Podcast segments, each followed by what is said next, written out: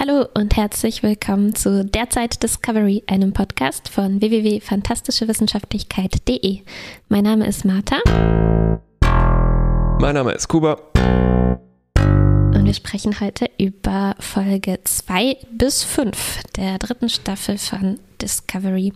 Und wir haben uns so einen kleinen Plan überlegt, dass wir erstmal ein wenig über die Folgen selbst sprechen und dann ein bisschen näher auf ein paar äh, Schwerpunktthemen äh, sozusagen eingehen. Und zwar erstens das Thema der fernen Zukunft mm. als Setting in der Science Fiction. Äh, zweitens über Humor in Star Trek, im, äh, im, Speziellen in Discovery im Vergleich zu anderen äh, Star Treks. Und äh, drittens, äh, drittes Thema Discovery Back on Track. Was ist dieses Mal dreckiger geworden. Habe ich mir das nicht Episoden. catchy ausgedacht? Back on track. Also sehr catchy. Hm. Ich habe eine Weile gebraucht, bis ich es verstanden habe. aber äh, jetzt, als ich geübt habe, das Thema vorzulesen, habe ich es kapiert. Ja, es funktioniert, glaube ich, auch gelesen besser als gesprochen wahrscheinlich. Ne? Back on äh, Trick. Trick, Trick. ähm, ja, ich äh, noch eine kurze Sache zu den vier Folgen und so hatten wir uns das ja ausgedacht, ne, mehrere Folgen gleichzeitig zu besprechen, weil die letzten Staffeln vor allem so arkig waren und es wir mhm. gemerkt haben, dass es irgendwie nicht so viel Sinn macht, die einzeln zu besprechen, weil man sich dann auch immer äh, erstens wiederholt und zweitens vielleicht auch bestimmte Sachen nicht so gut kommentieren kann, ne? Geschichten, die mhm. sich über mehrere Folgen erstrecken. Und ähm, jetzt empfinde ich das nicht mehr so und ich hatte manchmal das Gefühl, nachdem ich eine Folge geschaut hatte, so, äh, es wäre vielleicht doch eigentlich ganz gut gewesen, die jetzt äh, separat zu besprechen. Aber ich glaube, das können wir trotzdem ganz gut abwickeln, indem wir einfach das äh, stückeln in dieser Folge. Ne? Äh, genau, ich denke deswegen die beiden Teile. Ne? Also ich glaube, beides ja. Äh, ähm, beides könnte hier gut funktionieren. Also die Folgen waren unerwarteterweise jetzt doch episodischer ja. äh, als gedacht. Ja. Ähm, aber ich glaube trotzdem gibt es eben diese übergreifenden äh, Themen, ähm, genau. wo ich mir dann schon gedacht habe, ah, es äh, wird schon auch gut sein, die ähm, in Hinblick mhm. auf alle Folgen zusammen zu besprechen. Worauf ich auch eigentlich hinaus will, ist auf diesen Kommentar, den wir bekommen haben, dass wir faul sein und vier Folgen auf einmal besprechen. Ja, ähm. das ist ja der, der eigentliche Grund natürlich. und jetzt retconnen wir uns das, äh, was, ähm. was das für tolle Vorteile bringt. Genau. Naja, ich hatte eigentlich die Ausrede, dass einfach ich extrem wenig Zeit hatte, um um äh, jetzt noch mehr Folgen mhm. aufzunehmen. Und das ist eigentlich dann auch ein Grund. Das heißt, wir ja, gucken wir mal einfach mal. Das ist der echte Grund, aber weil der privat ist, haben wir vorgeschoben, dass wir faul sind. das ist genau andersrum, als man eine Ausrede in der Schule machen würde, wo man sagen würde so, das stimmt. Oh, nee, das ist mein privater Grund. Ich hatte familiäres ähm, Ereignis. Gut, ähm, um, steigen wir dann gleich mal in die Folgen ein, mhm. oder? Äh, wahrscheinlich ist es gut, wenn wir ganz, ganz halt. kurz nochmal sagen. Noch eine Sache, noch ein Kommentar dazu, Entschuldigung. Mir ist nämlich aufgefallen, apropos, dass die jetzt doch wieder episodisch sind, ne? Ähm, ich mache hin und wieder einen Scherz, The One With. Also ich versuche dieses yeah. Friends-Titelschema aufzugreifen, ne? Wo, was yeah. sie auch wahnsinnig clever gemacht haben. Statt dass wir uns ähm, immer eine clevere Folgentitel ausdenken, sagen wir einfach, es ist die eine, wo das passiert ist, so wie yeah. das die Fans sowieso immer machen. Ne? Seinfeld hat das umgangen, indem die dieses Schema festgelegt haben, The Jacket, The Restaurant und sowas. Also auch so ein Hack ah. im Prinzip. Mhm, mhm. ähm, und hier aber geht es mir tatsächlich so, dass ich in Discovery zum ersten Mal sagen kann, oh, das war die eine mit dem Trillplanet, das war die eine mit dem Uh, siehst du, jetzt muss ich schon in meinem Plan gucken. Aber das stimmt, ne? Also in den letzten Folgen, äh, in den letzten Staffeln wäre das schwer gefallen zu sagen, das war die eine mit Ash und so, das war halt alles so in alles in allen Folgen mit und drin, ne? Das hat sich so lange hingezogen. Genau, ich habe versucht nachzudenken. Oh, ich habe nicht lange nachgedacht. Du hast versucht nachzudenken. Ich, ja, klappt nicht so gut. Ähm, und mir ist nur wirklich eine eingefallen, die eine mit Mud. Alle anderen waren die eine ja. mit Ash. Ne, das war nicht nur eine. Ja, das war ja, vielleicht die eine mit dieser komischen, mit diesem komischen Sex-Igloo. ja, siehst du, wir müssen versuchen nachzudenken und schon fallen einem auch die, die Einzelthemen. Ja, aber das Sex Igloo war nicht der Plot, ne? Das war einfach nur, ich wüsste nicht, ja, was drumherum. aber ich glaube, bei den Friends-Titeln ist es ja auch manchmal so, dass das einfach nur so was ist, ähm, woran man sich halt am besten erinnert aus der Folge, auch wenn Richtig. das jetzt nicht der Hauptplot Genau. war. Das liegt aber daran, dass die halt auch immer eine A, B und manchmal eine C-Story haben. Ähm, Mhm. ja. Und dann, naja, egal. Was wir jetzt hier auch ein bisschen äh, Richtig. anfangen Äh, zu haben. genau. Und auch ein paar, hm, sagen wir mal, sitcomige Stories, aber dazu später mehr. Ähm, Und hast du jetzt äh, für jede so einen Titel gemacht? Bitte? hätte ich natürlich machen sollen jetzt, ja. das wäre jetzt, jetzt ein toller Anknüpfungspunkt. Aber wir können es ja versuchen, on the fly zu machen. Also die zweite Folge, über die erste hatten wir ja schon kurz Genau. gesprochen, das war die, wo Michael äh, ankam. Die zweite Folge ist natürlich jetzt die, wo die Discovery auf demselben Planeten ankommt, also auch auf Island. Ich finde es besonders schön, dass wirklich ne, diese Kulissen, also dieses, äh, diese echten Landschaften äh, so toll waren, dass man tatsächlich sofort in der ersten Sekunde sieht, ah, die landen auf demselben Planeten. Ne? Das ge- geht ja nicht immer, wenn man so diese bisschen abstrakteren Felsen oder ähm. Nationalparks hat. oh, ist das jetzt im Joshua Tree Park oder Yosemite? Ähm, Ja. Aber hier sofort auf den ersten Blick, ne? ah, die Discovery landet da auch. Aber der Twist war natürlich, ähm, es hat sich dann rausgestellt, äh, ist doch ähm, ein Jahr schon dann vergangen und äh, Discovery erlebt noch ein kleines Abenteuerchen, bevor sie sich dann mit Burnham äh, Wieder äh, vereinigt. Wieder, wieder Ja. vereinigt. Ja. Das wäre der langweilige Titel. Der andere wäre also The One with wahrscheinlich dem Eisplanet Saloon oder sowas. Oder mit dem Saloon. ja. Oder Ähm. The One mit dem parasitischen Eis. Auch ein ziemlich griffiger ähm, Ja, Titel. Ja, ja. Ähm, Aber verrät vielleicht zu viel. Eigentlich sollte äh, der Titel nicht ähm, noch nicht genau sagen, was in der Folge passiert. jedenfalls, die Ja. Discovery stürzt ab. Äh, bisschen Generations-Style. Ne? Nur, dass das alles CGI ist. Ich hatte Generation letztens- Style oder natürlich äh, die Voyager stürzt äh, Auf einem Style. Ne? Natürlich, ja, ja.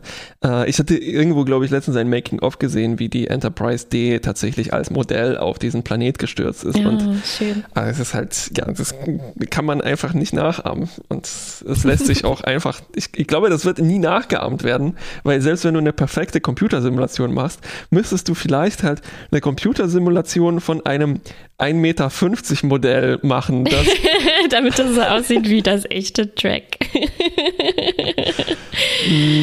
Ich fand, das sah trotzdem äh, äh, sehr, sehr gut aus. Genau, wir sind dann in diesem Eis äh, fest und parasitisch ist es. Das heißt, es stülpt sich so um die Discovery herum und droht uns zu zerdrücken und vielleicht auch zu äh, unterkühlen, Fressen. zu äh, mit den Kristallen zu durchbohren. Ähm, Und in so äh, äh, Eiszombies zu verwandeln. Alles, alles äh, realistische Gefahren, äh, genau. Ähm, die Discovery muss ganz viel aufräumen und reparieren, also aufräumen, aufwischen tatsächlich. Der Mm. äh, Typ, der Control war, ist ja irgendwo, den hat es ziemlich krass zerfetzt. Und äh, dann darf ein armer Typ äh, seine Gedärme aufwischen, was glaube ich der fast, also wahrscheinlich Top 3 ekligste Szenen von Star Trek ist, ne? Kurz nach ähm, zweite Glaube, Staffel äh, Kopfexplosion in Next Generation. Mhm, mhm, mhm. Auf jeden Fall. Ja, und wir kriegen natürlich hier vielleicht schon eine kleine Vorausdeutung, äh, die späteren übergreifenden Themen. Das Ganze natürlich auch dann äh, irgendwie sehr zynisch kommentiert von äh, Giorgio und anderen. Ja, und auch von, ich will immer Tig sagen, Jet. Äh, Jet. Reno, ne? Tatsächlich nach äh, Joan Jett benannt. Ähm, Wem? äh, Joan Jett, die Musikerin, die äh, Ah. Rock-Sängerin. ähm, ursprünglich sollte äh, Jet Reno Denise heißen. Und äh, Denise. Tig Notaro hat dann gesagt, Denise. Ich bin kein, das ist keine Denise. ja, äh, da hatte sie mal absolut recht. Ähm, genau, wir müssen aufräumen, wir müssen Sachen reparieren, wir haben nicht alle Ersatzteile, deshalb müssen sich Saru und Tilly aufmachen. ähm, in die, den Bereich dieses Planeten, wo es sowas geben könnte wie Ersatzteile. Ja, es geht um Genau, einen, also in den Saloon. es geht um einen irgendwas, ein, ein EPS-Relay jedenfalls, ne? Sagen wir mal so, ja. Genau, dieser Planet ist nicht nur Island, sondern er ist auch ein bisschen diese Gegend um Dessau, wo es so äh, Tagebau gibt, ne? riesige Bagger fahren Ja. da herum. Immer Ähm, noch. Ach, so weit in der Zukunft. Ich, ich fand es sehr amüsant, dass die Bagger da rumstehen, obwohl der Himmel voller komischer Asteroiden oder ähm, Mhm. Ja, Bruchstücken des Planeten ist. Ne? Das ist so, Mhm. ich weiß nicht, also es ist zwischen albern und gleichzeitig, ah ja klar, diese armen Leute, die müssen sitzen halt auf der Oberfläche fest, während halt da ein wahrscheinlich ein Brocken, Riesenbrocken Kohle direkt sozusagen zum Kommt man Greifen nicht so nah. leicht ran. Äh, Und die müssen trotzdem so langwierig, so, so, so mühselig die Erdkruste abschaben, obwohl sie einfach sowas pflücken könnten wahrscheinlich über ihren Kopf. Ja. Ja, aber schöne Kulisse natürlich. Ähm, Mhm. Nicht umsonst werden da ja auch Festivals gefeiert in, äh, in diesen Tagebausachen, weil die einfach beeindruckend aussehen ne? und auch inhärent Science-Fictionig äh, wirken, große Maschinen jeden und so Fall. weiter. Wie heißt das nochmal? Äh, hat das nicht sogar so einen futuristischen Namen, da wo das äh, Welt stattfindet? Äh, vielleicht, ja. Nachdenken im. Podcast ist immer schön. Ist nicht so gut. Nee, nee, nee. ich hatte äh, mich verschätzt. Ich dachte innerhalb von zwei, drei Sekunden, damit es mir einfällt. Und so dieses Nebeneinander von Hightech und Lowtech äh, zieht sich so hier ein bisschen weiter, ähm, indem es ein Beam-Teleporter gibt, so ein Teleporter, wie man ihn, wenn ich, wie ich ihn, glaube ich, aus Quake und sowas kenne. Also du läufst durch, landet, landest an einem anderen Ort und du landest exakt vor der Tür des Saloons und musst dann noch durch die Schwingtür des, des Saloons gehen, weil ohne Schwingtür wäre es natürlich kein Saloon. Ähm, Auf jeden Fall. sehr Ferropolis. Sehr futuristisch, oder? Genau, ja, äh, wahrscheinlich nicht gedauert. auch so ein bisschen klingt da na äh, Fritz Langs Metropolis an, vielleicht. Mhm. Ne? Ähm, Salontür erinnert uns natürlich dann gleich auch ein bisschen an Firefly, würde ich sagen. Ne? Also die, Ja, die quintessentielle Verknüpfung von Western und Science Fiction. Im Fernsehen, weil bestimmt gab es auch noch tausend andere. Ich meine, äh, Original Series ist ja auch teilweise sehr westernig, ne? aber Mhm. vielleicht auch nur Mhm. eher in, in, im, im Rückblick. Ähm, Ja, Firefly ist mir auch als erstes eingefallen. Ich habe noch an Cowboy Bebop gedacht, Mhm. aber der ist eigentlich nicht Mhm. westernig.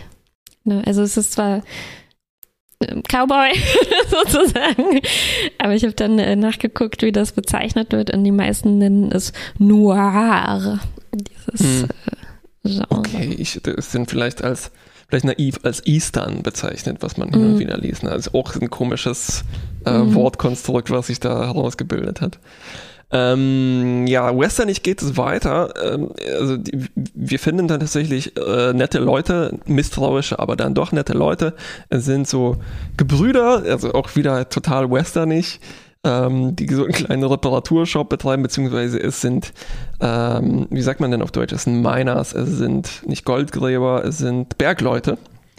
Ähm, und die reparieren mit ihrer futuristischen Technologie unseren, unser APS-Relay. Dann taucht ein fieser Rancher auf. Ich dachte, er wäre gespielt von Tom York. Äh, er hat so ein komisches Gesicht. Ja, schade, das nicht.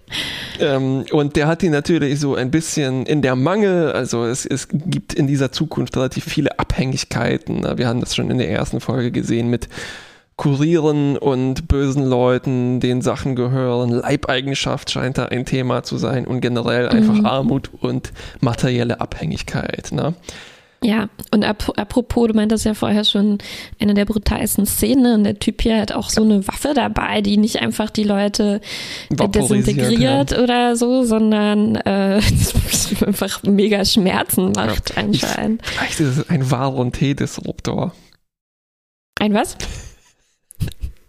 ein Varon T-Disruptor, das Ding, was dieser Sammler Fajo hatte, was die Leute von außen, von innen nach außen aufschloss. Oh, so sah es aus, ne? Die krümmten sich so, ohne dass man jetzt genau sehen konnte, was äh, los Genau. ist. Ja, einer der Brüder wird dann ähm, ja sehr dramatisch tatsächlich umgebracht und das muss ich sagen kratzt schon an an meiner Verfassung. Also das habe ich von Star Trek bisher nicht so gekannt, obwohl natürlich auch regelmäßig viele Leute sterben, aber es hatte so eine ja, relativ harte persönliche Komponente dazu. Ähm, genau. Dann zum Glück taucht aber äh, Philippa Giorgio auf, beziehungsweise Philippa Giorgio Strich aus dem Paralleluniversum, die wir da Mhm. aufgegabelt hatten. Ähm, und sie, man könnte sagen, sie ein, verprügelt einfach alle. Das rettet den Tag. Sie ist halt einfach so mm, krass, ne? ist dann halt kein Problem. Man kann es nicht anders sagen, sie ist einfach ziemlich krass. Ja, und das war dann auch schon die Folge. Wir haben unser Reparaturdings gefunden. Wir haben Genau. die, die Mission gelöst in, in dieser Und wir Folge. können dann gerade noch so im letzten Moment aus dem parasitischen Eis Ja. rausbrechen Genau. und äh, entkommen. Und dann treffen wir Michael ähm, wieder. Vielleicht kann ich hier auch schon ein bisschen sagen, ähm, es war dann einer der Momente, der mir besonders gefallen hat und von denen es dann auch immer wieder welche gab in all diesen Folgen. Ja.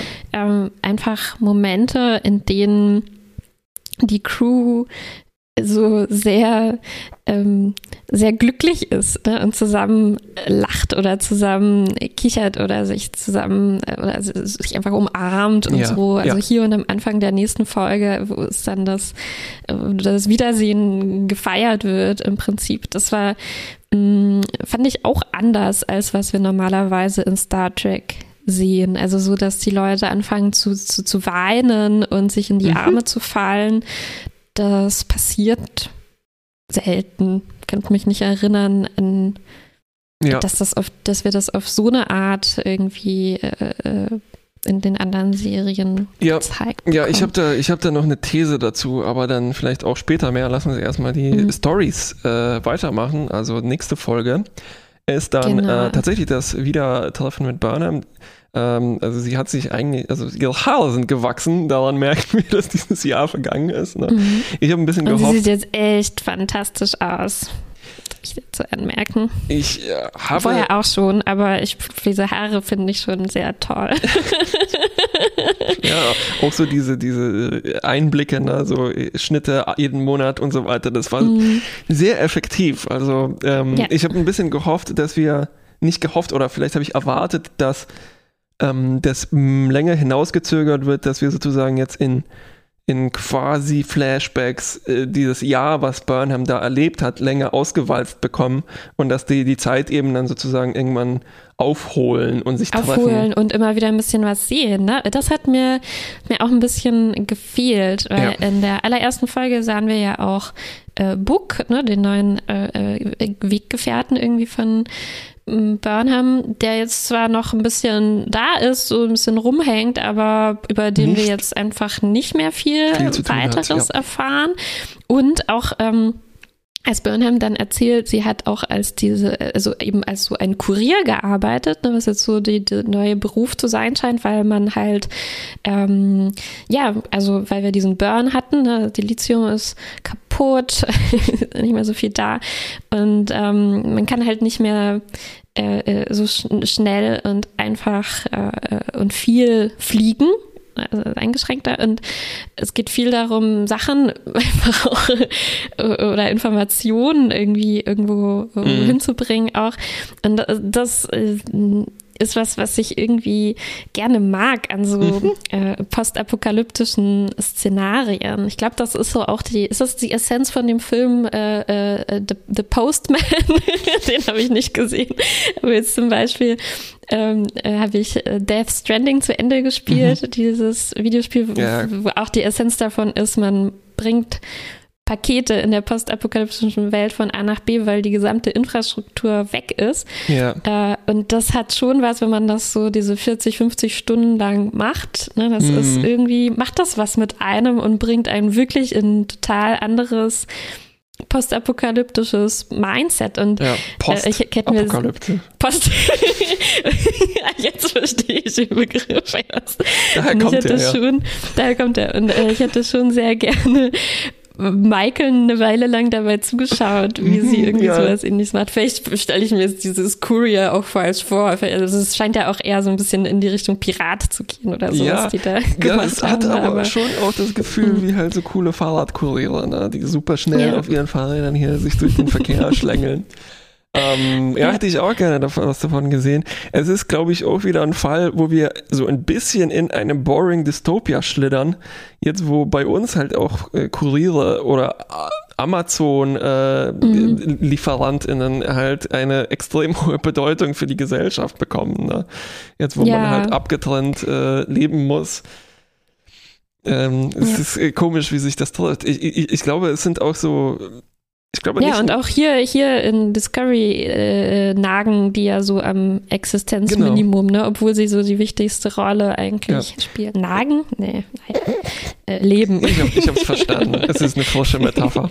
Ähm, ich bin mir auch nicht sicher, ob das so eine absichtliche Parallele ist, weil ähm, auch das andere große Thema vielleicht auch schon mal angedeutet ist, dass ich das Gefühl habe, dass diese Serie sich bewusster über Trauma ist als alle anderen bisher. Und ich Mhm. weiß nicht, ob das jetzt Mhm. ähm, sozusagen nachträglich in den Teig eingeknetet wurde. Ähm, naja.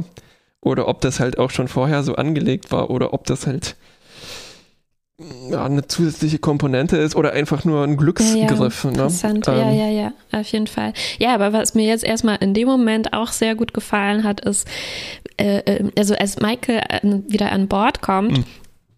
beobachten alle anderen sofort, ne, wie verändert sie ist. Also äh, äh, Tilly sagt sowas wie, ähm, du bist, du wirkst so, so leicht und äh, Giorgio sagt zu ihr, äh, Mann, das hat dir schon richtig gut getan, dieses eine freie Jahr, ne, in dem du irgendwie mal äh, halt Abenteuer erleben konntest, irgendwie ein Ja. bisschen lockerer erleben konntest. Vor allem abgetrennt von allem. Ne? Das ist völlig ohne Mhm. Abhängigkeiten, ohne ihre komische äh, S- Spock-Kindheit.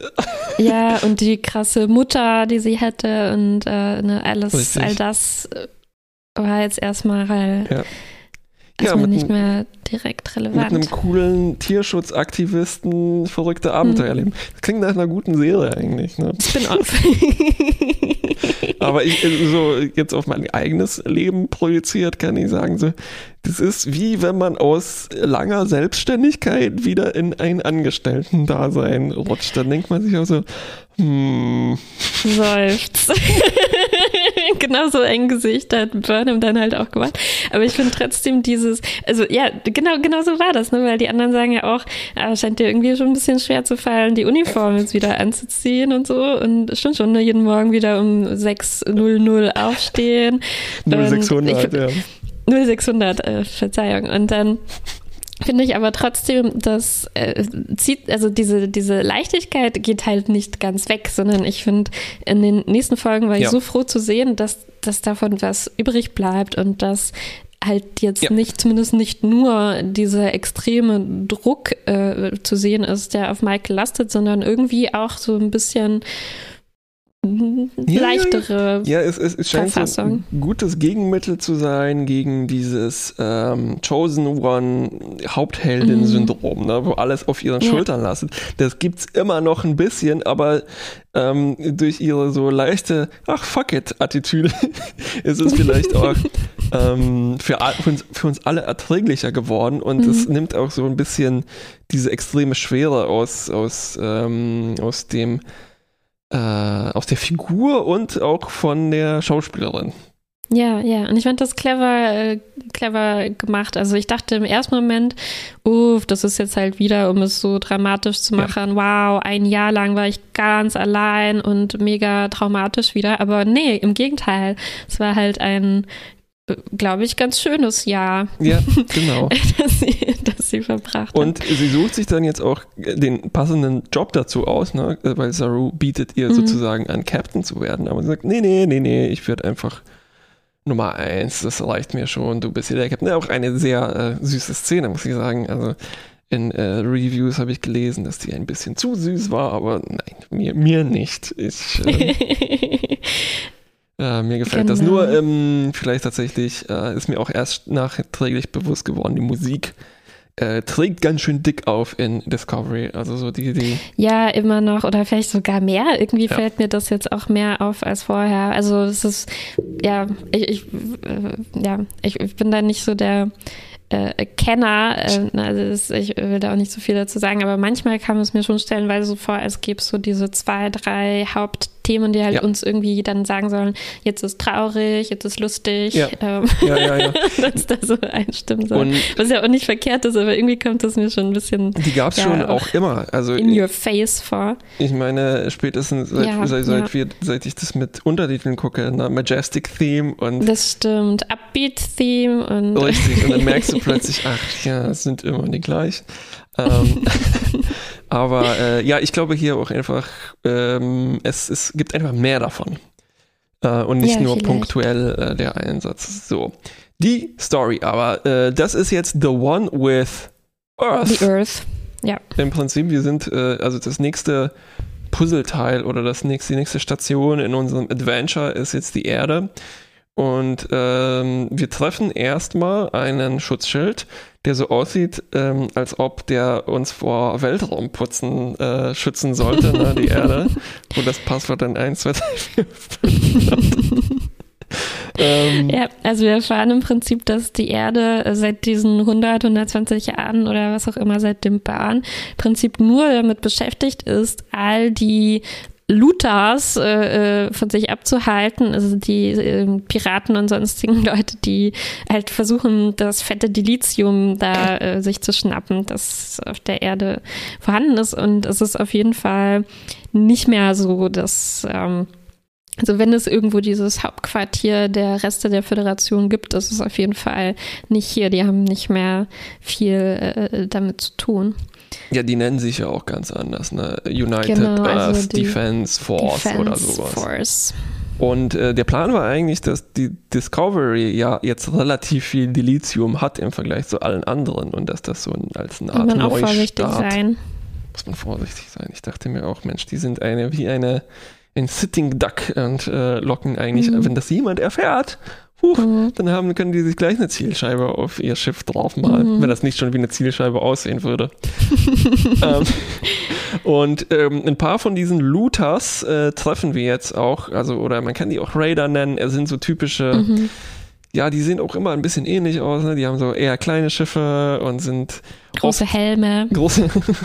ja, ich sagte eigentlich, das wären hier endlich mal Insektoide, komische Insektoide, Leute. ich dachte auch, ja, aber leider war es dann doch nur ein Helm, ein Insektoider Helm. Ja, der sieht aus wie, ich habe letztens Aquaman geschaut und da war auch der böse Oh, ich habe sein, sie heißen alle so bescheuert in diesen Filmen. Äh, also ein Typ hat sich auch so einen Helm gebaut, der dann eine Anspielung auf die, auf die 60er Jahre Comics war, glaube ich. Und das sah auch mhm. ziemlich ja, beknackt aus. Ähm, und hier ist es vielleicht auch eine Anspielung halt auch wieder so äh, visuell an die 60er Jahre Original äh, Series.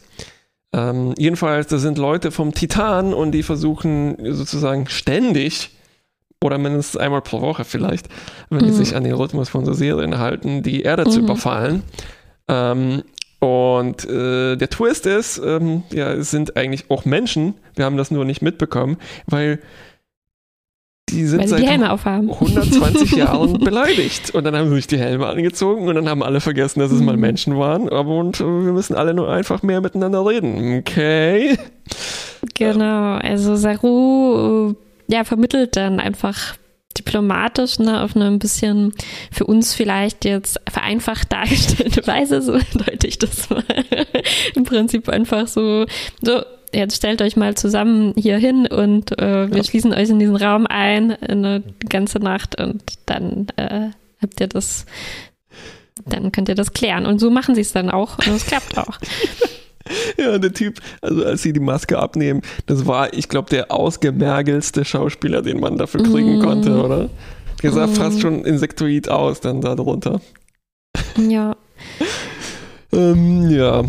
Ähm, wir gabeln aber, also ich, ich, ich galoppiere hier mal weiter, weil die Story Ja, war ja, ja. jetzt nicht ganz so Genau. komplex. Ne?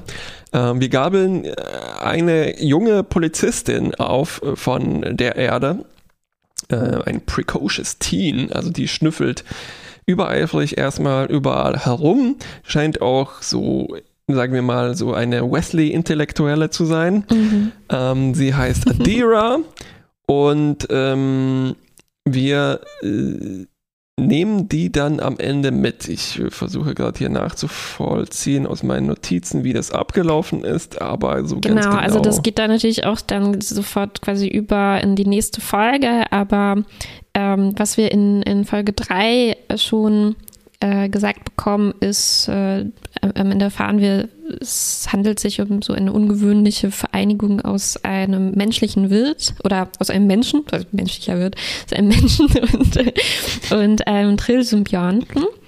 Und interessanterweise. Wer nichts wird, äh, wird menschlicher wird. Gut gesagt. Und ähm, äh, wir erfahren auch, wir haben nämlich so einen, einen Clou, wir haben so einen, so, einen, so einen Hinweis, dem wir folgen. Ähm, denn es gab so eine Nachricht, die, die wir empfangen haben. Es gab ja noch diese zwei, drei äh, Föderationsschiffe und ein paar Signale ähm, von diesen Überresten. Und wir wissen, wir sind auf der Suche nach jemandem namens Senatal so einem Admiral oder was auch immer. Und äh, stellt sich dann raus, ja, dieser Teenager, das ist unser, ähm, unser Admiral, den wir suchen, oder zumindest ähm, war sie es in einem der, der früheren Genau. Leben dieses Symbionten. Ja, es ist kurz noch so ein Fake-Out, wo man denken würde, ach, die hat uns reingelegt, die hat diese Message ähm, gef gefaked, so, um, um irgendjemand anzulocken. Ne? Aber äh, weil es wirkt auch so ein bisschen, als ob sie Föderationsfan-Girl wäre. Ne? äh, ich habe so lange auf euch gewartet und dann äh, die, der, die, die tatsächliche Sache ist, dass sie eben nicht nur eine Person ist, sondern viele. Ja, wobei Ähm, sie sich in dem Zeitpunkt aber noch nicht an die anderen erinnern kann, wie das normalerweise der Fall wäre. Irgendwas blockiert sie dann noch. Genau. Äh, die Abschlussszene in dieser Folge ist noch ein, ähm, ein, ein Ausflug auf der Erde. Äh, die, ein Teil der Crew kann äh, ihre Alma Mhm. Mater besuchen, also der Garten der Sternflockenakademie in. Mhm. Ist das San eigentlich auch in San Francisco? Ja, genau. Ach so, ich glaube, aber nee, Das stimmt, ich weiß es eigentlich gar nicht ist genau. in San Francisco, ja.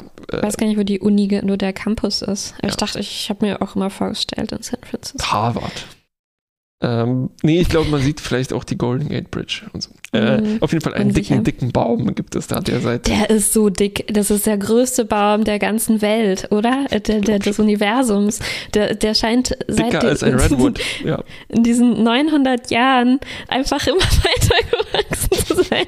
Zufällig genau dieser Baum, unter dem unsere Crew quasi äh, ne? äh, gelernt hat für, für ihre Prüfung. Ja. Fand ich ganz schön Ich, unglaublich. ich, meine, meine, meine These ist auch, dass dieser Baum irgendwann mit Boothby fusioniert hat, weil Ich habe Boothby auch vermisst. Wäre das nicht eine gute Gelegenheit gewesen, ein Boothby-Hologramm? Stimmt, ja, ein Hologramm, das hätte es sein müssen, genau der. Oder ein, äh, ja, weißt du, was die, ähm, die, die, die aussortierten MH1 Mark I waren ja Rohrreiniger ne, geworden. Da könnte, Genau. hätte ein guter Crossover stattfinden können, Ja, ne? ja, der da das Laub zusammenrechnen muss, ein Boothby. genau. Vielleicht sehen wir sowas noch. Ich könnte es mir gut vorstellen. ähm, genau. Ähm, ein paar kleine Sachen in dieser Folge, die mir noch gefallen haben Mhm. ähm, oder die mir aufgefallen sind. Äh, apropos Book, ne, der leider hier, das war sein letzter Auftritt sozusagen, jedenfalls bisher, Mhm. mal sehen, was noch passieren wird.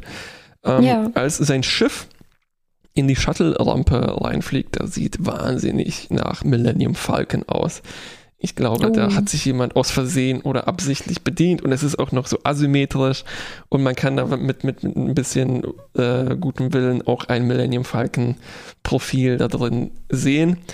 Ähm, mir gefällt Wow. ähm, kleiner Möbelreport, dass Sarus Tisch immer wieder auftauchte, der zerbrochen da äh, mitten in seinem Quartier liegt und auch relativ lange unrepariert bleibt. Bis zu, glaube ich, schön. nächsten oder Wo, wo, übernächsten wovon ist Folge. der kaputt gegangen? Von generell einfach allem, von dieser Bruchlandung. Ah, eine Ähm, Buchlandung. Das ist so ein bisschen wie die Folge in Voyager nach. Ah, ähm, Year of, nee, nicht Year of Hell, das war wieder rückgängig gemacht. Äh, schon, aber äh, genau das, wo, wo Janeways Quartier einfach immer kaputter geworden ist und sie keine Mhm. Zeit hatte, das Mhm. zu reparieren. Ja, Mhm. daran hat es mich erinnert. Auch sehr gut gefallen hat mir in dieser Folge, ähm, das, war das in dieser Folge? Vielleicht habe ich mir das auch in der falschen notiert. Ähm, ja, ich glaube, das war in der letzten. Ähm, ja, dann ein Nachtrag. ähm, Saru wählt Tilly aus, um ihn zu begleiten auf der Außenmission. Das ist natürlich in der letzten Folge so ein Quatsch. Uh, Mhm, you, Ensign genau. Tilly, are a wonderful first impression. Ähm, also er nimmt einfach die netteste Person, um einen Erstkontakt herzustellen. Was, ja, warum nicht? was, was, was irgendwie eine interessante Wahl ist. Ne? Also, Ja, ja, ja. Ähm, und auch irgendwie für Saru spricht und seine, sagen wir mal, anderen Qualitäten als äh, Captain. Mhm. Und was auch Tilly hier die Gelegenheit gibt, äh, halt über sich hinauszuwachsen und, und so, weil sie schon ein bisschen eingeschüchtert war Genau. in der Folge. Uff, nächste Folge. Meine Güte, viel zu viel Holz zu besprechen, was? Genau, also es geht direkt weiter mit äh, Adira. Also das ist jetzt natürlich unser nächstes äh, Rätsel, das wir lösen müssen. Warum, warum überhaupt konnte sich ein Mensch vereinigen und ähm, wieso kommt sie nicht an diese Erinnerung Ja. heran? Und ähm, Und was sind diese wir ja- Erinnerungen, dass die nächste Station unserer. Es ist wirklich jede Folge Reise. ein Rätsel im Prinzip, ne? Ähm, Ja, und wir, wir haben halt auch eben durch den Sporenantrieb die Gelegenheit, wirklich so zu hüpfen. Ne? Also wir hüpfen von diesem, äh, aus, also von dem Islandplaneten direkt zur Erde, was Ja. ja, sonst niemand kann, ähm, da, da ja die Lithiumknappheit herrscht. Ähm, und von der Erde können wir sofort nach Trill springen, wo die nächste Station ist äh, und so weiter. Ich, ich, ich muss ehrlich sagen, ich, ich ähm, hatte irgendwie so halb in Erinnerung, dass was mit dem Netzwerk, Sporennetzwerk, äh, Myzelnetzwerk kaputt war. Aber ich habe da nochmal nachgeschaut. Nein, das ähm, wurde, das hat sich ganz schnell dann wieder regeneriert nach diesem Problem, das, äh, Zum- damit war. Ich dachte, ähm, die hätten was im Spiegeluniversum gemacht, was das in, über alle Universen hinweg äh, äh, zerstört Mhm. hätte. Aber das habe ich falsch ähm, verstanden. ja, ich also wir können hatte, das jetzt ganz problemlos nutzen wieder. ich hatte, und es ist wirklich problemlos. Also es ist Sehr schon ein bisschen auch problemlos. fast nervig, wie gut das alles funktioniert und wie wir einfach hin und her hüpfen können. Ich habe mich Vielleicht auch ist es halt auch auserzählt, ne, diese Probleme, die Stamets hatte und wie anstrengend das war und wie ja, ja. gefährlich und mit diesen Wesen im, im, im Zieluniversum. Also wahrscheinlich wollen die damit einfach jetzt auch nicht mehr sich beschäftigen. Ja, ich denke auch. Ich habe auch kurz überlegt, so Moment, war da nicht was? Und dann habe ich beschlossen, Nee, offensichtlich ja nicht. Offensichtlich Also nicht. genau. ähm, genau, wir sind auf dem Trill-Heimatplaneten, auf Trill wahrscheinlich, ne? tr- ja. Ähm, und diese Leute in einem typischen Star Trekigen Twist, ähm, denen gefällt etwas nicht. Und zwar finden die das natürlich, dass sich das nicht gehört, dass es eine menschliche Wirtin gibt. Und ähm, das, das, das, ähm, also wir treffen sozusagen die Trill-Abgeordneten, ne? also die, die VertreterInnen Mhm. dieses Planeten. Und die Ja. haben unterschiedliche Meinungen. Manche sind ähm, sagen, okay, das, das ist ja widerlich und wieder andere sagen so, Ja. wir sind auch Genau, nicht wieder andere sagen, äh, wir haben ja, wir haben ja, wir sind auch dezimiert worden durch den Burn. Das ist jetzt auch etwas, was jetzt immer klarer und klarer wird, dass nicht nur quasi der Treibstoff dabei äh, kaputt gegangen ist, sondern wirklich auch viele, viele Leute, weil quasi alle Raumschiffe, die gerade im sind. äh, im Flug waren, explodiert sind, genau. Und anscheinend hat das auch sehr viele Trill ähm, getroffen, denn sie sagen, ähm, ja, bei uns sind eigentlich die, die Wirte knapp geworden auch. Ne? Und Ja. äh, wir sollten eigentlich, also einer von denen meint, äh, wir sollten eigentlich froh sein, wenn wir einen finden und vor allem auch froh sein, weil uns das Hoffnung gibt, dass vielleicht auch andere Spezies unsere Symbio Symbionten aufnehmen können, Genau. jetzt wo wir selbst so wenige sind. Ja. Aber ähm, erstmal setzen sich die konservativen Kräfte durch, ne? Und dann äh, Burnham darf eine hübsche Rede halten, die darauf hinausläuft im Prinzip My Body, My Choice. Und, ja, äh, aber es war sehr explizit, oder? Also es waren wirklich so die Begrifflichkeiten aus der Abtreibungsdebatte. Auf jeden Fall, Also ja. die anderen versuchen über meinen äh, Körper und was ja, was in meinem Körper ist, zu bestimmen, aber nein, I make it my choice. Genau. Und sie Ja. verprügelt auch diesen bösen Typ, was mir auch sehr gut gefallen Das hat. auch sehr deutliche, ja, deutliche Taten. Genau, Ja. und sie schlagen sich dann zusammen durch, also Adira und Burnham, zu einem Höhlendings, wo die Wirte in so Tümpeln rumschwimmen. Mm -mm, diese Bionten schwimmen darum. Oh, Es wäre aber auch nett, wenn das so eine Art Schwimmhalle wäre, wo die Wirte so ein paar Runden drehen. das tun sie auch, aber nur in dem Moment der Verschmelzung oder sowas. Ne? Es, ist, Genau, genau. es ist schon ein bisschen ein diffuses Konzept von so einer generellen heiligen Stätte. Ähm, Ja, aber es ist wirklich direkt. Ich habe jetzt auch die Sendung mir angehört, sehr zu empfehlen, äh, von Trekipedia. Ähm, äh, drei Stunden alles über die Trill.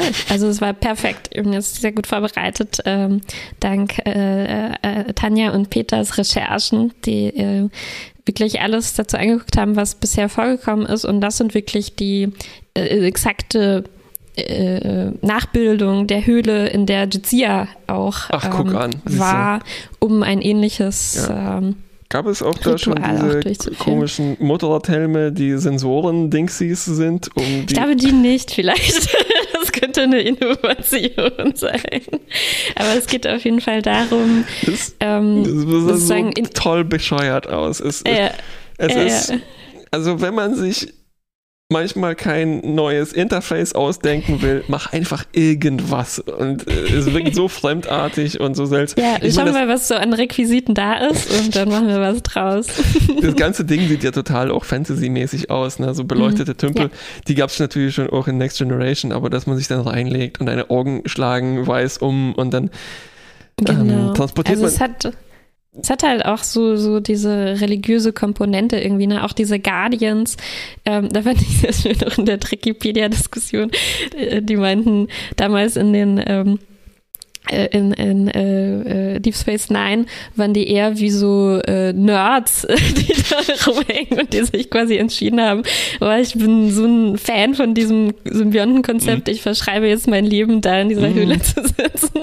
Aber hier waren es schon, wird das uns eher wie so Mönche gezeigt, ne? Also so, Ja, ähm, wohl, ich meine, das ist ja, so ein Orden. das ist ja dann die Weiterentwicklung. Ne? Ich Ja. meine, aus so Hobbykulten werden halt auch ganz schnell Stimmt. gefährliche Sachen.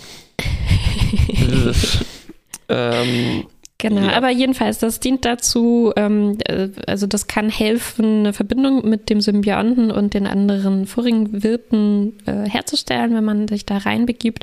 Und Michael wird quasi geschickt von Dr. Kulber, der findet, dass sie ähm, irgendwie geeigneter ist, Adira dabei zu begleiten. Und wir kriegen das dann gezeigt, wirklich auch in so einer Art Fantasy-Welt, ne, wo die dann sich wiederfinden für uns visualisiert dann äh, durch so Fäden äh, oder Tentakeln, Mhm, die überall mhm. rumhängen und Dira hat eben Angst vor ihnen, aber muss sich dann überwinden, es zuzulassen, um, um eben äh, Kontakt, den Kontakt herzustellen und äh, Michael hilft ihr dann und tatsächlich erlangt sie dann dadurch diese Erinnerung wieder und versteht dann auch, ähm, was dieses Trauma war, was sie Mhm. blockiert hat. Ähm, das ist nämlich so eine kleine eine Geschichte dann noch, äh, dass sie auf einem Generationenschiff war und dort einen äh, Freund hatte, der Trill war. Ähm, und äh, der kurz nach der Vereinigung im Prinzip dann einen Unfall hatte, wodurch, also eine ähnliche Notsituation, wie wir das von Esris äh, ähm, Geschichte eigentlich kennen, wo man dann schnell handeln und den Symbionten verpflanzen muss, selbst wenn das andere kein trainierter Trillkandidat oder äh, nicht mal ein Trill ist. Ja, und dann, äh, oder kennen wir auch von ähm, Riker, der, der auch mal so einen Symbionten kurzzeitig ähm, aufgenommen hat. Genau. ja, Ähm, Gray und, und heißt der Typ und ist ein sehr süßer, blauhaariger äh, Trill. Und der grinst die ganze Zeit und kann ziemlich gut Cello äh, spielen. Cello spielen. Danke. Ja. Und das Schöne ist, äh, nachdem das alles, die Blockade aufgehoben wurde, ähm, kann sie sich nicht nur an ihn erinnern, sondern äh, sie sieht den buchstäblich vor sich wieder ne? und ähm, kann jetzt irgendwie Genau. anfangen, das jetzt noch besser zu verarbeiten und mit seiner Hilfe sich vielleicht auch in diese Rolle einzufinden. Richtig. Das heißt, wir haben nicht nur so dieses vage Bewusstsein, wie wir das von Jadzia kennen, oder nicht vages Bewusstsein, sondern tatsächlich eine ja, Symbiose oder Synthese aus verschiedenen ähm, Leben, I, I, I, I, die- Individuen. Pfiuh. Äh, sondern äh, sowas wie ein Invisible Boyfriend, der Wie äh, seinen ihr dann imaginären Freund, genau. Und bei Juzia hatten wir das nur mal gesehen bei diesem Ritual, das sie eben durchgeführt hat, wo äh, ihre, ihre jetzigen Freunde und Freundinnen sozusagen dann in diese Rollen geschlüpft sind, sodass wir dann mal die vorigen Wirte irgendwie tatsächlich auch sehen konnten. Und jetzt wird uns das tatsächlich wie so eine Art äh, Geist eben gezeigt. Das äh, erinnert auch ähm, wieder an, ähm, an Battlestar Galactica, wo es eine sehr große Rolle spielt, diese imaginären Personen, die manche Leute sehen, was ich sehr gerne mag, dieses Konzept. Also ich hoffe, sie werden hier auch genauso viele Witze einfügen darüber, wie dass jemand jemand sieht und die anderen sehen ihn aber nicht. Das gefällt mir irgendwie immer unheimlich gut. Aber ich glaube fast, dass sie legen es hier nicht so sehr auf die Witzigkeit davon an. Ah, ich weiß nicht. Apropos Vielleicht, Humor vielleicht. später. Ne? Apropos Humor. Ähm, in der B-Story, wir haben am Anfang erfahren, dass äh, der, es der Crew nicht gut geht. Also, und zwar nicht nur physisch, sondern psychisch. Wir haben so einen Rundgang von äh, Dr. Calver und er stellt vor allem mentale Belastungen fest, also diverse Tra Traumata, posttraumatische Stresssyndrome. Ähm, und Ja, vor allem eben deswegen, weil die jetzt halt sich damit abfinden müssen, Genau. dass alle, alle, die sie jemals kannten, eben inzwischen lange, lange, lange, lange tot Ja. sind und Auch- auch, gar nicht wissen, dass, dass sie selbst noch, also nie, nie gewusst haben, dass, dass sie selbst quasi weiterleben konnten. Genau, und das Ja. ich, ich, ich finde, es ist außergewöhnlich, dass das zum Thema gemacht wird. Also in Mhm. Zeitreisegeschichten kriegt man das doch relativ selten mit. Ja. Ähm, Sarus Lösung, apropos Tisch, ist jetzt alle an einen Tisch zu holen. An einen Thanksgiving-Tisch. an einen wirklich Thanksgiving-Tisch, genau, ein großes Mahl The one with the. Thanksgiving. Nein, es äh, ist natürlich Slapsgiving. Das stimmt, und sofort bricht Streit äh, hervor nach einem ähm, netten Haiku-Spiel, das irgendwie anleiern, ähm, rastet Detmar aus. Das wurde uns auch schon so, sich- das war wieder was, was uns über mehrere Folgen hinweg angedeutet wird. Sie war immer so abwesend, man wusste nicht, Ja. was los ist und jetzt bricht das so ein bisschen aus ihr heraus. Ähm, Sie ist mega sauer auf Stamets, Stamets auf sie und alle allgemein. Äh, Ja. Stamets beleidigt auch noch Tilly, äh, super Ja. schlimm und so. Und ähm, ja, erst am Ende der Folge kriegen wir quasi so eine Versöhnung und auch wirklich Mhm. die Bereitschaft der Crew, äh, eben die Hilfe von Dr. Kalber in Anspruch zu nehmen. Richtig. Und was hat geholfen? Sich einen beknackten Film anzuschauen. Ähm, Im ein Hangar. Buster, ein Alle zusammen. Genau, ja, im Hangar. mich sehr an Voyager erinnert. Ja. Auf jeden Fall. Und es ist auch, es ist apropos Back on Track und so, ne, es ist auch eine große Tradition, sich einfach die uralte, mittlerweile 1200 Jahre alte Sachen anzuschauen. Natürlich, was sonst? ja, das ist wirklich sehr trackig. Und auch hier, auch das ist einer von diesen Momenten, wo halt sehr viel dann zusammen gelacht wird, ne? Ja, die genau. alle nebeneinander stehen und äh, auch so die Arme um die Schultern liegen, was irgendwie sehr Ja. äh, entspannt ist und auch so beim Zuschauer Ja. dann die äh, Blockaden löst, die man sich so in den letzten Staffeln irgendwie aufgebaut hat. Ja. Ja, stell dir Ja. vor, aber die hätten zum Beispiel American Pie oder sowas zusammengeschaut, was fast genauso alt ist. I wish. Ähm, genau. Und das ist auch der Moment, wo ich so dieses ähm, Sitcom-Gefühl Gefühl hatte. Mhm. Ne? Also Mhm. so Äh, und vielleicht passt dann auch Slapsgiving auch dazu, ne? weil das ist in How I Met Your Mhm. Mother haben wir das, äh, wir haben in allen Sitcoms eigentlich so diesen Moment, wo man allen einen Tisch zusammenholen muss. Das funktioniert nicht, weil ähm, es war sozusagen zu kurz oder zu naiv gedacht Mhm. von einer Person, die sich halt emotional nicht so in andere reinfühlen Mhm, kann. mhm. Und dann ist die Lösung, es halt nicht so pla zu planen, sondern du musst es halt, du musst die Leute auch kommen lassen und sowas, ne? Mm, mm, mm, ja. Ähm, Aber ich fand, fand irgendwie generell schön, ähm, also dieser Streit, klar, das stand so im Zentrum der Folge, aber auch vorher hatten wir so ein paar von diesen kleinen Momenten, wo Stamets einfach zum Beispiel unheimlich gereizt war. So. Und ähm, ich glaube, das war auch Ja. eigentlich eine Art, auf die er schon von Anfang an der Serie angelegt war. Ne? Er Mhm. war eigentlich so ein nicht sehr nahbarer Richtig. Typ und auch ziemlich arrogant und so. Ähm, was ihn auch unheimlich interessant gemacht hat. Und ich hatte das fast schon ein bisschen vermisst. Und in dem Moment, wo er so was Fieses einfach zu Tilly sagt, habe ich Mhm. mich fast ein bisschen gefreut, muss ich sagen. Also es, es halt Ja. geschmerzt, aber ich habe gedacht, ja, so unharmonische Momente Gibt tun es irgendwie auch mal gut, ja. weil halt nicht alle gleich sind. Und es gibt eben auch Menschen, die die so reagieren, Ja. ne? gerade in, in, unter Druck und so. Ja. Also das Und vor fand ich allem, nett. ich meine, die sind ja anscheinend alle ziemliche Genies. Und da verblüfft es halt auch nicht, dass die manchmal schwierig menschlich sind. So, ne?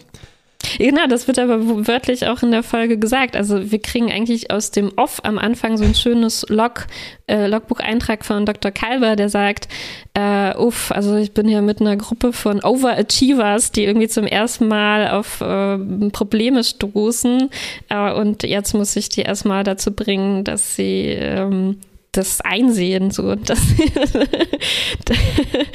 das nicht alles so leicht ist. Ja. Ähm, nächste Folge: Get Rich or Die Trying.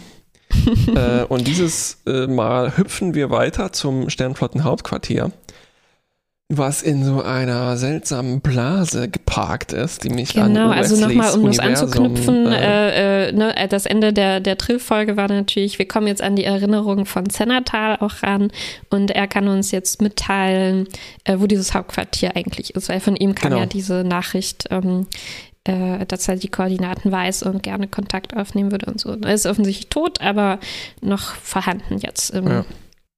Symbionten. Ist so ein bisschen wie, ich glaube, in welchem war das? In Rogue One, das war auch die Story, dass jemand die Koordinaten hat vom, vom Hauptquartier.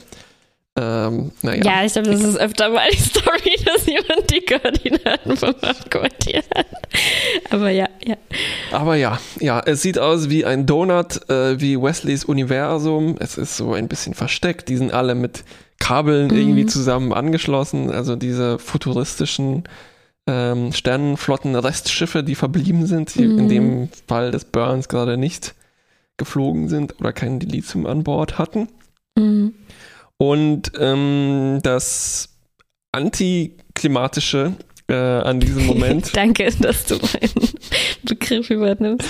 ähm, ist vielleicht, was uns so ein bisschen vor den Kopf stößt, ist, dass wir da ankommen und denken so, pfiuh, endlich, nach fünf Folgen sind wir zu Mhm. Hause. Die, bei der Erde hat es schon nicht geklappt. Vielleicht nehmen uns Mhm. die Leute hier wenigstens mit offenen Armen auf. Aber nein, die haben erstens seit tausend Jahren nichts von der Discovery mehr gehört und die sind alle irgendwie Buchstäblich tausend Jahre Buchstäblich muss man 1000 sich äh, in Gedächtnis Genau, rufen. Ja. die, sind, die haben alle viel Wichtigeres zu tun. Die haben auch nicht so richtig Zeit für uns. Und drittens sind wir anscheinend auch schon Kriminelle, weil ähm, es gibt endlich mal ein, äh, ein Gesetz gegen Zeitreisen und wir haben damit Mhm. sozusagen aus Versehen verstoßen, weil Unwissenheit schützt natürlich vor Strafe nicht. Für auch im Strafe. dritten Jahrtausend. Vierten? Im vierten sind Vierten, wir jetzt, ja, oh. ja, wir sind 3100 noch Ja, was. Ja. Im Postmillennium. Ja, genau. Äh, und auch dieser, dieser Admiral, auf den wir da treffen, äh, apropos unharmonische Momente, ne, das hat mir auch gefallen, dass der erstmal äh, eben ziemlich vorsichtig und skeptisch ist und äh, erstmal prüfen will, stimmt eigentlich diese Story, die die uns hier auftischen, Ja. ne, und nicht sofort einverstanden ist, dass die jetzt äh, sofort Missionen fliegen wollen und alle, alle äh, Aufgaben übernehmen wollen. Genau. Ähm, also Und- das dauert, naja, es dauert dann 45 Minuten, bis er, bis er dann ein bisschen ja. auftaut. Es, ähm, eigentlich hat er ja einen ziemlich guten Plan. Wir müssen die Discovery jetzt auseinandernehmen, weil mit diesem Antrieb, die ist ja der Wahnsinn eigentlich. Das ist ja die Rettung ja, für alle Probleme. Die, die Rettung, die Lösung aller Probleme, ja. Aber nein, ähm, viel wichtiger ist natürlich, dass unsere Crew zusammenbleibt. Und diese vier Leute, die da in der Krankenstation liegen, diese armen Geflüchteten, klar, ähm, ist natürlich gut, die zu retten. Äh, und die Discovery nimmt das jetzt als äh, Paradebeispiel, um zu beweisen, wir als Crew in einem Schiff, das schon bereits integriert ist und den Sporenantrieb erstmal gut nutzen kann, sind viel wertvoller für die Sternflotte, als wenn ihr uns jetzt alle ähm, verteilt auf andere Schiffe und den Sporenantrieb erstmal auseinander nimmt haben beide gute Punkte, mhm, aber mm, ja. man, man, man spürt hier so auch ein bisschen, ich weiß auch nicht, was ich hier spüre, aber halt so dieses, dieses, ähm, ja, Star Trekige, auch Maverick-hafte, wo eine Crew die zusammenhält. Ha! Das ist das Allerwichtigste, was es gibt auf der Welt. Ja, ja, ne? und hier so ein bisschen mit so einem Spur von einem unangenehmen Gefühl, dass das hier vielleicht wirklich nicht so die beste Option ist, ne, so insgesamt gesehen. Also, ja, und ich glaube, deswegen werden diese Kilis, ne, diese Leute, die ja, da Kilis. im Sterben liegen, so ein bisschen äh, vorgeschoben fast schon, ne? Weil wenn die nicht wären, dann hätte, gäbe es schon nicht so viele Gründe zu sagen, äh, wir wollen jetzt aber weiterfliegen und zusammen Abenteuer erleben, sondern dann wäre es vielleicht wirklich sinnvoll, erstmal ein bisschen Forschung reinzustecken in diesen Spornantrieb und die anderen machen halt erstmal was ja. machen sie sonst wo nützlich? Äh, ja, es ja. hilft auch nicht, dass die aussehen wie so Akte X-Aliens mit den mandelförmigen Augen und sowas. Also als ob so. Apropos Akte X-Aliens, es gab eine Szene, das muss auch hier in der letzten Folge gewesen sein. Genau, ganz am Anfang, als äh, quasi unsere Crew, äh, Saru und äh, Burnham, so aus dem Licht heraus treten und zum ersten Mal so hier äh, da, da äh, rauskommen. Und es war so so gegen helles Licht gefilmt ne, und so verschwommen. Mhm. Und wirklich Saru mit seinen, seiner Körperform und diesen tollen Armbewegungen, die er sich zugelegt hat, das sah wirklich eins zu eins aus, äh, wie die Aliens, die in Akte X ähm, ja, ja. Mulder aussuchen. Also äh, ich, sehr, sehr klassische Alien- ja. Äh, Schemen, die ja, ja. er da. Ja, geht liefert. bestimmt natürlich auch zurück auf ähm, Begegnung, unheimliche Begegnung der dritten Art in einem unheimlichen Flugzeug. wo am Ende die, Auf einer unglaublichen Reise. ähm, wo am Ende die Aliens rauskommen, auch Licht und Rauch. Und in E.T. ist es mhm. auch natürlich alles Gegenlicht. Äh, äh, ja. Interessant, wo dieser Trope äh, vielleicht zum ersten Mal aufgetreten ist. Ja. Ähm, ja, also äh, man merkt schon, es ist hier alles ein bisschen konstruiert, ne? weil ähm, da hat man sich vielleicht auch in irgendwas reingeschrieben, wo man dann gemerkt hat, so. Ja, genau, ai. dann wollte man eigentlich noch gerne, ja, man hat sich die Mühe gemacht, schon zu überlegen, was würde jetzt der Admiral wollen, ne? Und wie, wie kontern wir das dann? Aber es hakt so ein bisschen, weil der Admiral irgendwie zu, zu gute Argumente fast schon hat, die halt unsere Serie ein bisschen kaputt machen würden. Ja, man, na, und das andere ist, man hat sich ein Universum ausgedacht, wo also man muss ja immer so ähm, äh, Hürden uns in den Weg legen ne? und die mhm. Sache interessanter gestalten. Und in dem Fall ist es zum Beispiel jetzt bei Voyager war es, wir sind weit weg, Deep Space Nine mhm. war es, wir sitzen am Fleck, wir haben eine äh, Raumstation und so weiter. Mhm. Und hier ist es, wir sind jetzt in der Zukunft, damit, und dann gab es noch ein äh, Ding, was uns den Warp-Antrieb erstmal wegnimmt, ne? Und das erzeugt interessante Komplexitäten. Mhm. Und dann stellt man fest, oh Mann, aber Mensch, die Discovery, die ist jetzt da auch. Und das wäre sozusagen technologisch die Lösung mit den Sporenantrieb für mhm. eigentlich alles, was da schiefgelaufen. Wie bremsen wir das erstmal wieder ein bisschen aus? Ja, ja, ja, ja. Aber es ist wirklich nur so eine Ad-Hoc-Lösung. Ne? Ich frage mich, wie die dann nächste Folge ja, eigentlich ja, ähm, ja. weitermachen. Weil das Problem ist jetzt nämlich, also diese Leute da sind, haben Vergiftungserscheinungen oder sowas.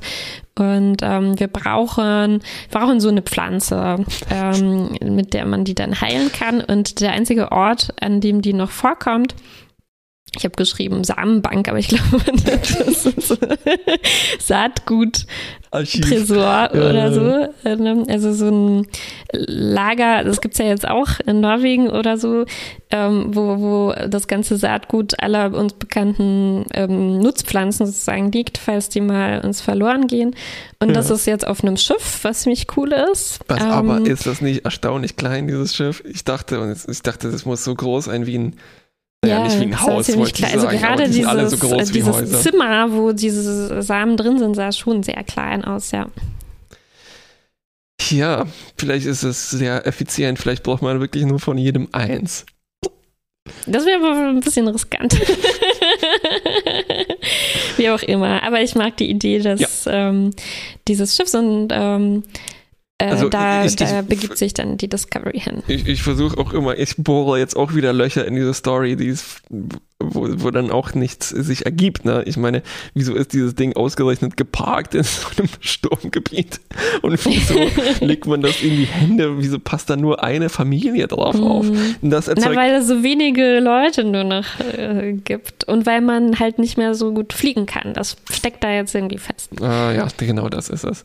Jedenfalls erzeugt das äh, weitere Komplikationen. Da hatten wir nämlich eine Familie, die von der gleichen Spezies ist wie ähm, und Crewmitglied Nahen. Ich weiß nicht, Sicherheitschefin vielleicht? Oh, ich weiß nicht, ja. was ihr Rang ist. Ähm, jedenfalls war das eine Familie und die sind, wie gesagt, in einem Sturmgebiet, Ionenstürme mit Strahlung. Und leider, leider hat das alle getötet, bis auf den Vater dieser Familie. Mhm. Er ähm, legt dann seine äh, Kinder und seine Frau in ähm, Tiefkühl Stasiskammern. Stasiskammern, Dankeschön.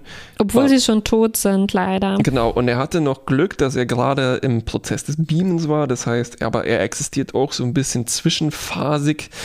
Ähm, mm. und ich dachte lange Zeit, er wäre ein Hologramm genau, irgendwie während auch, dieser ja, Folge, weil er so rein und raus ja äh, so, so glitscht. Genau. Aber ähm, nee, er existiert eher wie so ein Geist ein bisschen. Äh, genau davon hat es was, ja. Und äh, es taucht auch, tauchen auch wieder diese ähm, würfelförmigen Artefakte auf, also die so, so Voxel im Prinzip, die anscheinend ganz in sind mhm. im, im vierten Jahrtausend für Interfaces und Hologramme. ähm, und äh, unsere Leute beamen rüber, na, ne, wie das sich für so eine Geistergeschichte gehört. Und äh, müssen ihm eigentlich dann gut zusprechen, dass das alles nicht so schlimm sind und wir wollen ja nur unsere Samen haben und du musst aufgeben äh, und äh, die Auflösung ist dann das Nahen, äh, wir verabschieden uns von der nächsten Person, die wir jetzt kurz kennengelernt mm, haben, äh, seinen Posten übernehmen ja. wird. Ähm, und um diese Mission auch zu Ende zu, zu führen. Genau. Ja, und, und dann, um dann quasi nach Hause zu gehen. Also sie, äh, als sie sich so die Aufzeichnungen dieser Familie anschaut, kriegt sie einfach auch Riesenheimweh, wie es scheint. Äh, ja. ne, und sie bereut, dass sie nicht noch auf ihrer Heimatwelt war, bevor sie in die Zukunft gesprungen sind. Und sie will eigentlich jetzt so diese Wache, die die da ja. hatten, zu Ende führen und dann mm, auf ihren Planeten gehen. Genau, richtig. Ähm, interessant hier so die Kleinigkeiten, dass es hier wieder eine Projektion gibt, also vorher der Film und hier sind das so Dia-Projektionen, die, die, die sich zusammen anschauen. Es yeah. erzeugt halt auch sofort so ein Gefühl von ähm, äh, Erinnerung. Ne? Also so dieses, äh, was wir auch in Voyager hatten, zu sich zusammen eine Dia-Show angucken, das äh, interessant, wie, wie hartnäckig sich das als äh, Motiv hält. Natürlich für uns jetzt nicht überraschend, mhm. aber so in der, ich bin ja, gespannt, ja, ja, wie das in der Zukunft sich entwickeln wird. Ähm, ich dachte hier auch irgendwie interessant, dass es dieses Motiv der überwucherten Pflanzen gibt. Ne? Ich glaube, das war auch irgendwie Teil mhm. seines Plans. Ich krieg's nicht mehr ganz zusammen, aber ich glaube, viel mehr war das nicht, außer dass es cool aussah, dass alles so ein bisschen überwuchert ist. Das erwartet man ja irgendwie auch, wenn man auf so ein gespenstisches äh, Saatgutschiff geht. Ja klar muss das irgendwie überwuchert sein. Ich wäre Ja. enttäuscht gewesen, wenn Ja. nicht. Und auch so dieser krasse Gegensatz von diesem dunklen, organischen, ne? im Gegensatz zum Mhm. äh, Apple Store Sternflotten Hauptquartier mit endlich, apropos Ja. Möbelreport, abgedate abgedateten Bürostühlen. Ich habe es, glaube ich, in der letzten Folge schon gedacht, gesagt, Da die, kannst du ruhig nochmal hervorheben. die in der Luft schweben und nicht auf einem, ähm, wie ich gerade, ich rolle herum auf meinem Stuhl auf Rollen. Diese Rollen sind schon was sehr Unpraktisches. Ich bin froh, dass das in tausend Jahren überwunden sein Wie will. viele Kabel ich Und- überfahren habe damit und Zehen und sowas. Und, Ähm, äh, und das Motiv scheint ja aber auch so zu sein, Traumaüberwindung Ja. oder sich so dem, dem, dem Trauma zu stellen, so wie Adira sich schon ihrem stellen musste, so wie unsere Discovery Crew sich auch ihren Problemen stellen musste. Auch hier, dieser Vater wird quasi von Michael dann konfrontiert damit, dass er sich eingestehen muss, dass seine Familie schon tot ist und Ja, dass er genau. nichts machen kann. Ich wollte noch eine Kleinigkeit zum Design sagen. Ähm, also interessant, wie das Schiff innen gestaltet ist, also ohne abzüglich jetzt der überwucherten Pflanzen. Ähm, es sind so Voronoi-Muster, in denen diese äh, Schublädchen sind, in denen die, Mhm. die, die Was für ein Muster? Ähm, Voronoi, das ist so ein geometrisches Muster. Ähm, das ist eine ganz einfache Berechnungsvorschrift und dann äh, gibst du das ein und das sieht cool aus und dann merkst du, ah ja, Giraffen sehen zum Beispiel auch so aus. Ich wollte gerade sagen, es hat mich an Giraffenflecken äh, äh, äh, erinnert, die auch was damit zu tun haben, wo die Adern so verlaufen. Richtig, ne? Also es ist, glaube ich, genau. auch was, was sich so ergibt. Ja, Ähm, Genau. Ja. Es, es ist natürlich. Es, was nicht, also im Gegensatz dazu, dass jemand so designt hätte. Genau. Ja. Ja. Also so, so. es gibt natürlich mehrere Beispiele dafür, dass einfache geometrische Berechnungsvorschriften in der Natur auftauchen, zelluläre Mhm. Automaten und sowas. Aber hier fand ich es schön, dass das dann gekreuzt ist mit, wenn die Schublade rauskommt, dann sieht die schon aus, als ob die jetzt von Samsung hergestellt worden wäre. Aha, Also es ist so, ja. für mich war es oberflächlich, ist das total Original Series, 60er, äh, Hippie-Design und es sieht auch ein bisschen schäbig aus, dieser Raum, wo die drin stehen. Mhm. Und es ist eindeutig halt ein Raum, wo halt ein bisschen was tapeziert wurde, ne? Und dann Mhm. kommt einfach nur einfach eine, eine computeranimiert, eine von diesen Schubladen ist natürlich jetzt nur funktional, ne? Ähm, Ja, ja, aber ja, dass die dann so dann wieder vertraut in Anführungszeichen äh, äh, technisch aussieht, äh, fand ich einen schönen Aha, Gegensatz. aha. Ja, ja. Ich fand auch schön, mh, dass so diese äh, ähm, Instrumente oder diese Augmentations oder so von äh, Nahen, die ja dazu dienen, dass sie in der äh, anderen Atmosphären atmen kann und sowas. Ja. Ähm, äh, tatsächlich, ne, die, sonst äh, in den in allen bisherigen Folgen hatte das so ein bisschen was von, naja, es sieht cool aus, aber wir kriegen eigentlich nicht wirklich gezeigt, so richtig, was es macht. Aber hier wurde das halt nicht vergessen, ne, sondern sie kann es dann wirklich abschalten, weil hier eben die Atmosphäre schon an die äh, Barzana oder wie Genau. sie heißen, an, angepasst war. Richtig. Ähm, dann gibt es noch eine kleine, kleine C-Story. Es ist nicht mal eine Story, es ist nur ein Moment, ähm, der uns vielleicht mehr was über den großen Arc, die Mystery hier von The Burn äh, erzählt. Und zwar, wir haben mehrere Verhöre, ne? du hast schon gesagt, wie äh, Sternflotte glaubt uns erstmal nicht und alle werden einzeln verhört, was äh, für fast alle ein Moment ist, äh, so ein komödiantisches Lampshading, also die erzählen alle was von den wahnsinnigen Abenteuern, die sie erlebt haben, was äh, hier erstaunlich gut funktioniert. Ne? Manchmal ist er so ein bisschen äh, peinlich. Ja klar, das ist natürlich crazy, wenn man das hintereinander aufzählt, was unsere HeldInnen erlebt haben. Dann im Mhm, Vergleich zu allen mhm. anderen ist das äh, super krass. Ja. Ne? Also Ja. so, ich bin in ein Wurmloch reingefallen und dann wieder raus und dann durch die Zeit Mhm. gereist und dann haben wir noch dieses Western-Abenteuer äh, erlebt. Und, ja, ja, ähm, und dann aber besonders ist Georgius Verhör. Ähm, sie, sie spricht mit so einem Typ, der aussieht wie eigentlich Ted Danson aus The Good Place, was immer ein gutes Zeichen dafür ist, dass irgendwas Das Mysteriöses stimmt. abläuft. Und der in Wahrheit aber David Kronenberg ist. Die Wahrheit ist manchmal besser als das, was man erst zuerst gedacht hat. mir ist wirklich die Kinnlade runtergefallen. Ich habe ihn nicht erkannt, ich Ja. wusste nicht, wie David Ich Cronenberg wusste auch nicht, aussieht. aussieht. Ja. Ähm, David Lynch hätte ich vielleicht erkannt, das wäre ja so ein ähnliches Ja. Kaliber gewesen. Ne? Genau, der auch gut reingepasst hätte, aber schon ein bisschen der Hammer. Auch er hatte seine Rolle als schwerhöriger FBI-Agent aus ähm, Fire Walk With Me aufnehmen. Ja, Ähm. stimmt. Ja, und dann hätten wir noch, äh, egal, das wird jetzt. ich wollte noch David Duchovny einbauen, der, glaube ich, auch als FBI-Agent mal aufgetaucht ist. Richtig. Und äh, Moment, hast du Duchovny gesagt oder Bowie? Mhm. Duchovny, Bowie auch. Bowie ja, auch. ja. Alle, die drei Davids. Vier Davids. Vier Davids. David Cronenberg, David Lynch, David Duchovny und David Bowie. Ich hätte sie gerne alle als äh, äh, äh, Agenten hier gehabt. so ein Quatsch. Okay. Genau. Ähm, jedenfalls dieses Verhör. Ähm, also er stellt ihr halt schon andere Fragen als allen anderen. Ne? Er erzählt ihr was Ja. darüber, dass, dass wir wissen das alles über das Paralleluniversum und übrigens, äh, haha, seit 500 Jahren krebsen da nur vor sich herum und wir hatten auch keinen Kontakt mehr mit denen und wie geht's dir da so, wo du doch Ja, dein Imperium ist eigentlich untergegangen. Richtig, genau. Kurz nachdem du abgehauen bist. Also eigentlich spricht das ja für Giorgio, dass sie den Laden da am Laufen gehalten hat. Ne? Ähm, und äh, gleichzeitig lässt sie sich auch nicht unterkriegen. Sie schafft es, ein paar Hologramme durch Blinzeln zum Abstürzen zu bringen.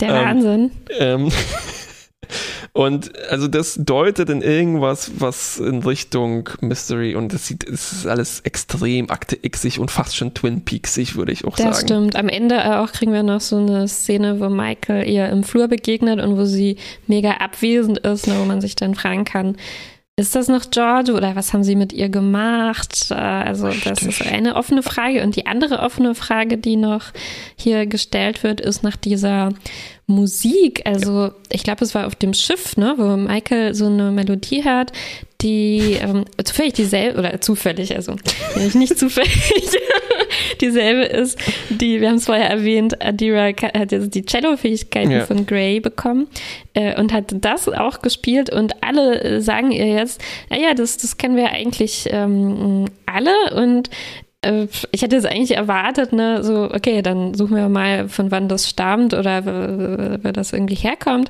Aber es wird uns so nahegelegt, nee, das ist jetzt ein Mysterium. Also es kann eigentlich nichts, es scheint also nicht so eine alte Melodie zu sein, sondern eher was Neues und deswegen ist irgendwie rätselhaft, wie sich das trotz der Kontaktbeschränkungen irgendwie im ganzen, in der ganzen Galaxis äh, ähm, verteilen konnte. Also Kontaktbeschränkungen, genau das ist es, ja, ja.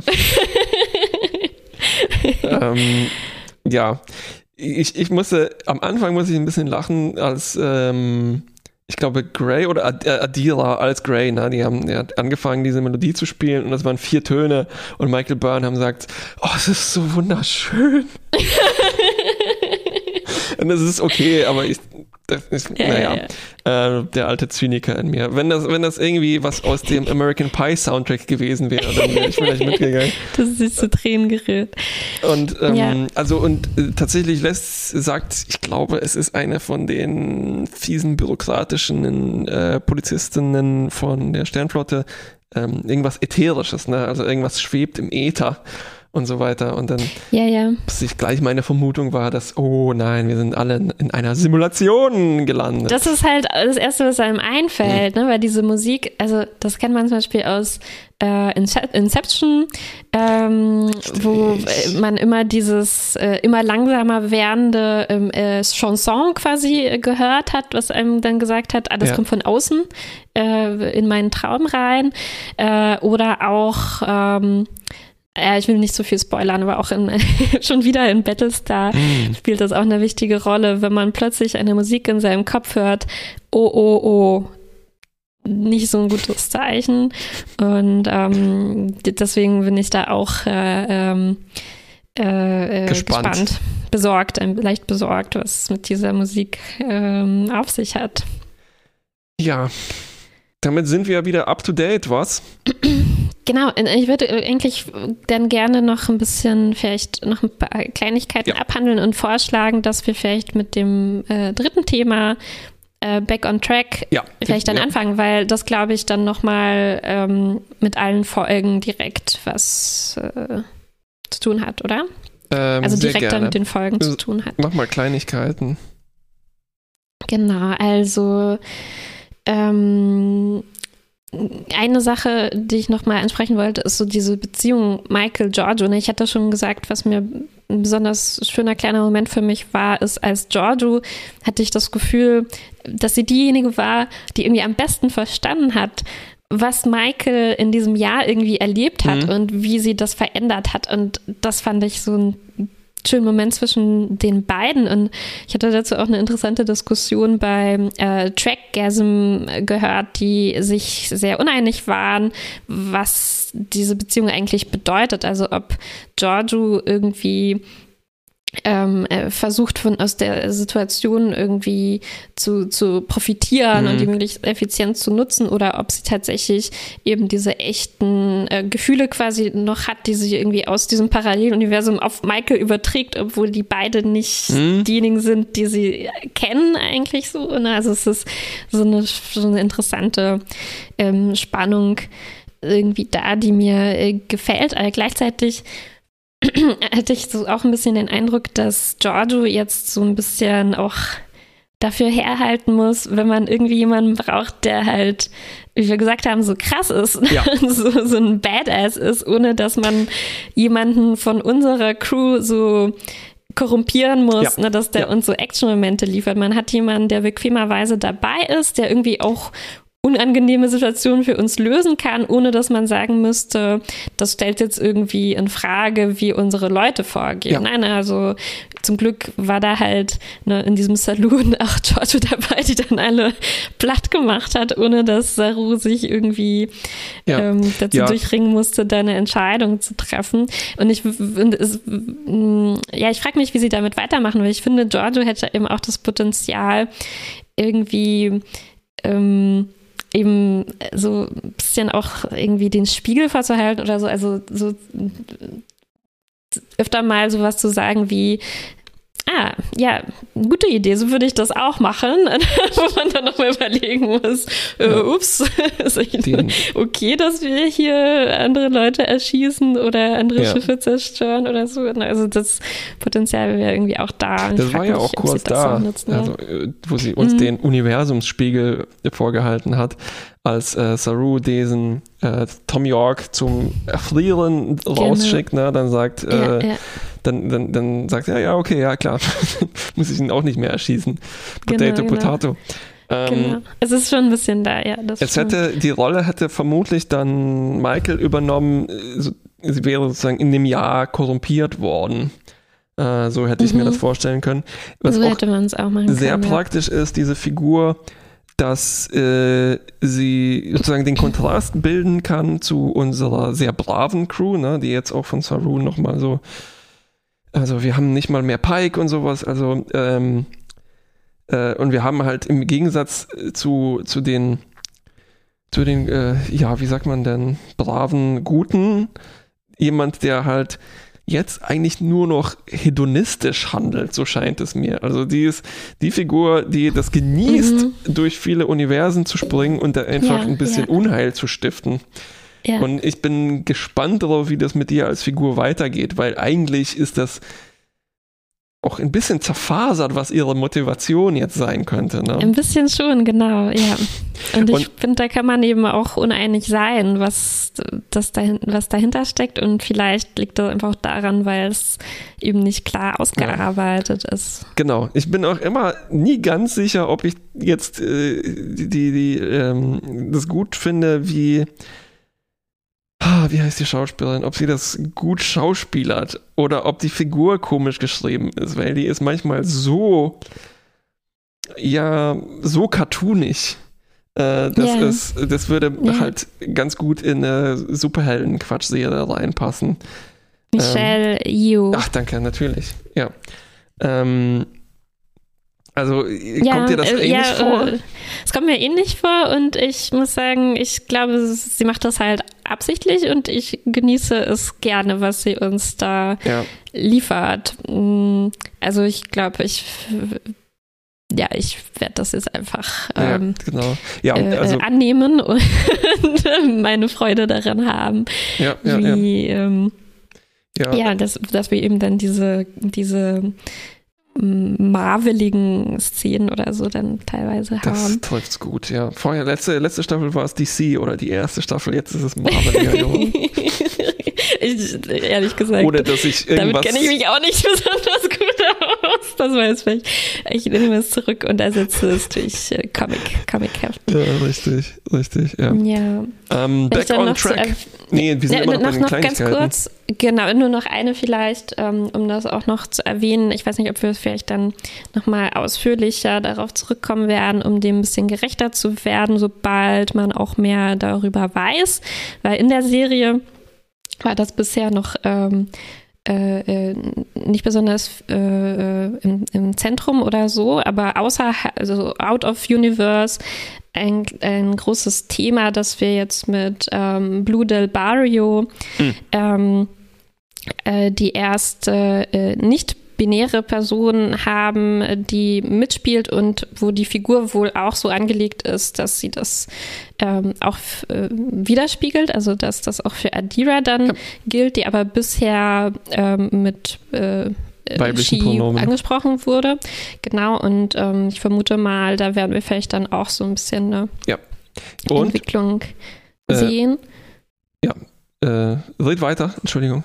Genau, und äh, mit Ian Alexander, äh, der Grey spielt, die erste äh, Transperson äh, im Cast, was, äh, soweit ich verstanden habe, eben auch so angelegt ist, dass Grey, äh, dass das auch für Grey dann für die Rolle gelten soll. Ähm, genau, da bin ich auch gespannt, ob, ähm, ob wir davon quasi auch in der Serie ähm, was sehen werden. Ne?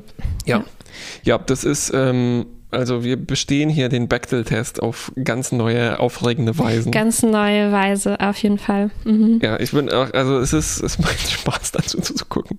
Es ist so angenehm, wie erstaunlich wenig es auch so diese klassischen alte weiße Leute Besetzungen gibt. Äh, bei, bei Next Generation, äh, bei Voyager hatten wir es ja letztens so, dass jedes Alien, was wir treffen, ist eigentlich halt. Ja, die erste Person, die man Gleiche. kontaktiert. Und man muss schon sagen, was, äh, also als die zum Beispiel zur Erde hüpfen und dann da anrufen und äh, der Erste, der rangeht, ne, ist halt äh, ist halt nicht dieser typische Alien-Typ äh, oder Menschentyp oder was auch immer, ne, den man ja, sonst so genau. kriegt. Das war irgendwie einfach erleichternd. ein bisschen. Also gerade weil wir eben jede Woche Voyager gucken und das da schon sehr, sehr deutlich ist, was für ein äh, wahnsinnige genau, ja. Ähm, Überzahl das darstellt. Ja. Genau. Genau, aber das wollte ich nur, dass ähm, ja, hier nochmal äh, hinzufügen, ohne dass Ja, back on track. Ähm, also eine von den Sachen hast du jetzt damit schon angesprochen. Ach so, äh, ja, okay. In der Reflexion in Giorgio ähm, sehen wir auch, dass äh, also einen stärkeren Fokus auf die Prinzipien, die sich vor allem hier in Saru entfalten. Ne? Also mhm. äh, Burnham ist Flyer geworden, die pfeift so ein bisschen auf die Regeln, als sie zum Beispiel diesen, diesen Heist oder diesen Con mit Book ausführt, als sie die Titanleute austrickst, ne, um sie zu demaskieren. Mhm. Ähm, und wir haben mit, mit Saru einen klassischen Captain, der halt auf die Prinzipien, Principle, Principles, Almighty Principles, Almighty Principles bestehen ja. muss, ähm, was äh, irgendwie ganz gut tut. Und wir haben halt auch diese anderen Figuren, die sich so daran reiben können, was auch äh, angenehm ist. Mhm. Mhm, ähm, stimmt, und wir kriegen auch jedes Mal irgendwie so einen kleinen Dialog, äh, in dem wir sehen, wie nah sich Saru und Michael sind, mhm. aber jede, in fast in jeder Folge war auch sowas drin, wo Saru sagte, ähm, ja, danke, dass du geholfen hast, aber guck mal, nächstes Mal kannst du vielleicht noch darauf und darauf achten.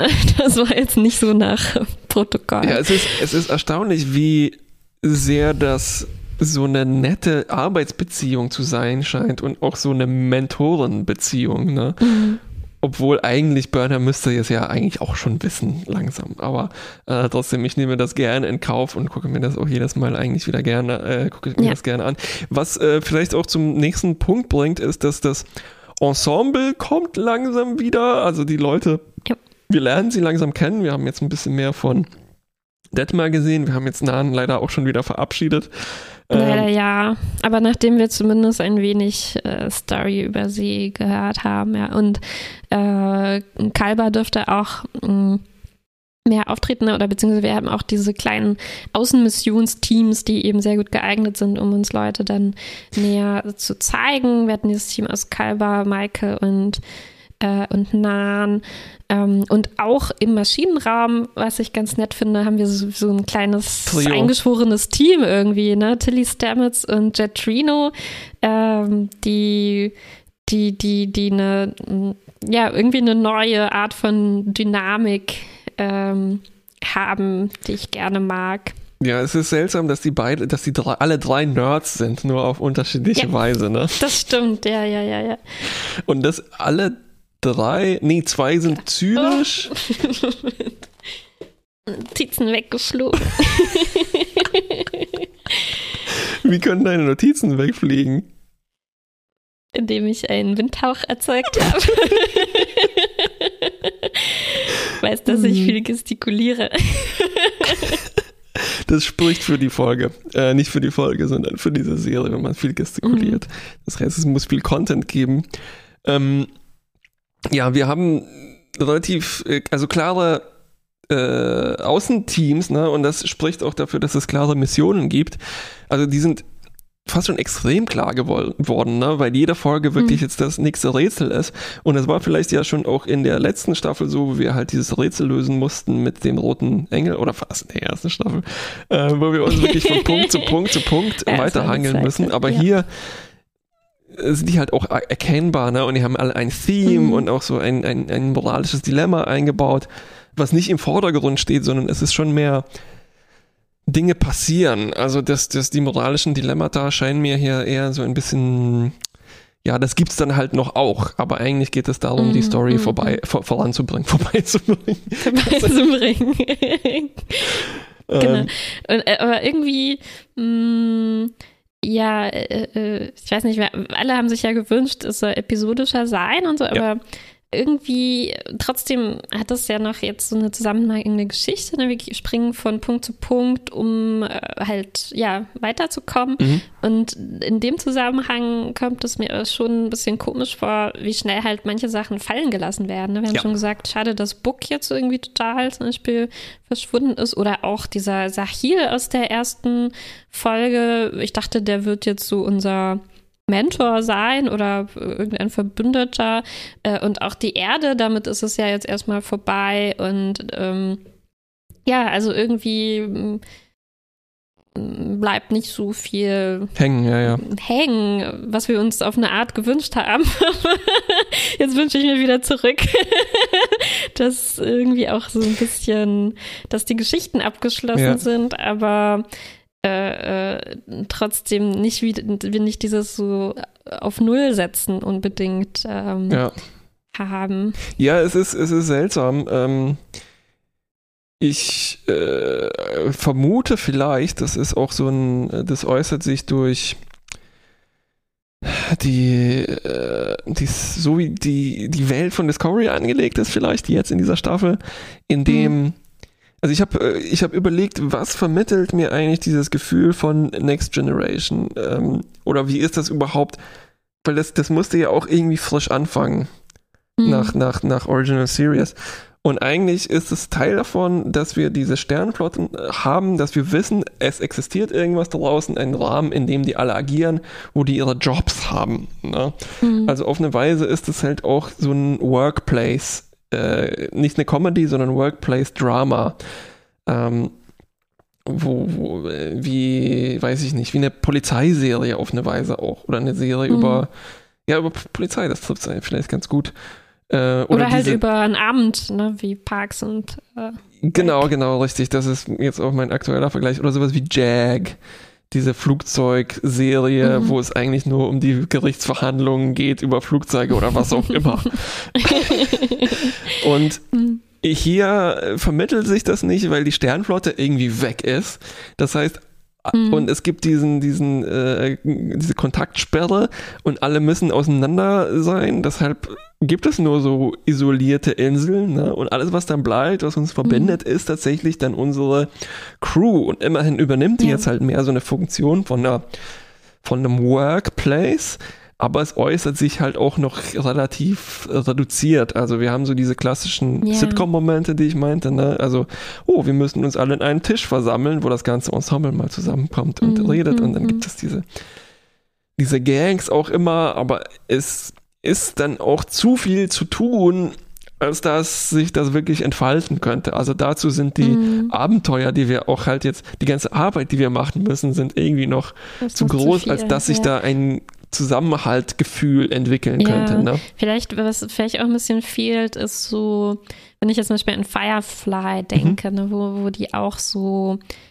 irgendwie alleine sind, ne, so Einzelgänger, die immer hier und da mal Jobs erfüllen als mhm. Schiff zusammen.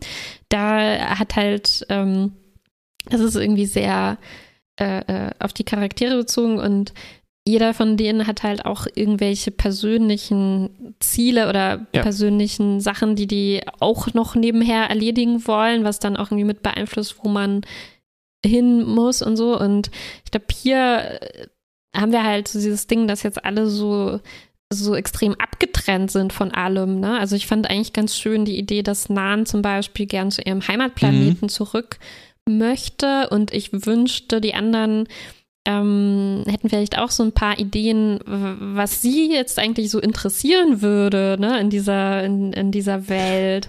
Und das ist natürlich schwer vereinbar damit, dass man auf einem Raumschiff arbeitet, weil, also auf so einem großen, das auch für die Föderation irgendwie arbeitet, weil dann kann man halt es halt nicht so von privaten Wünschen abhängig machen, wo man als nächstes hingeht. Und das macht es vielleicht ein bisschen schwieriger, was über die Leute jetzt zu erzählen. Groß, ja. weil alle, alle sind jetzt so, tja, traumatisiert und allein. Genau, ich glaube. Oder haben halt nur each other.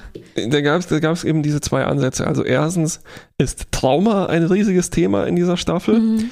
Äh, also wie gesagt, die Vermutung, dass das halt unser Trauma reflektieren soll, aber halt auch irgendwie mhm. zeitgenössische Serien verhandeln das auch einfach mehr als jetzt in den 90ern, mhm. habe ich das Gefühl ähm, weil es auch dieses Bewusstsein, glaube ich, mehr gibt für ähm, Vielleicht kommt das halt auch durch die vielen Kriege, die äh, USA geführt haben und gleichzeitig mit dem Bewusstsein für Mental Illness, äh, das aufgekommen ist, mhm. ne? dass äh, es tatsächlich etwas ist, was man nicht totschweigt wie nach ähm, dem Koreakrieg, Vietnamkrieg und so weiter, sondern das erst in den 90ern, Nullerjahren aufgekommen ist.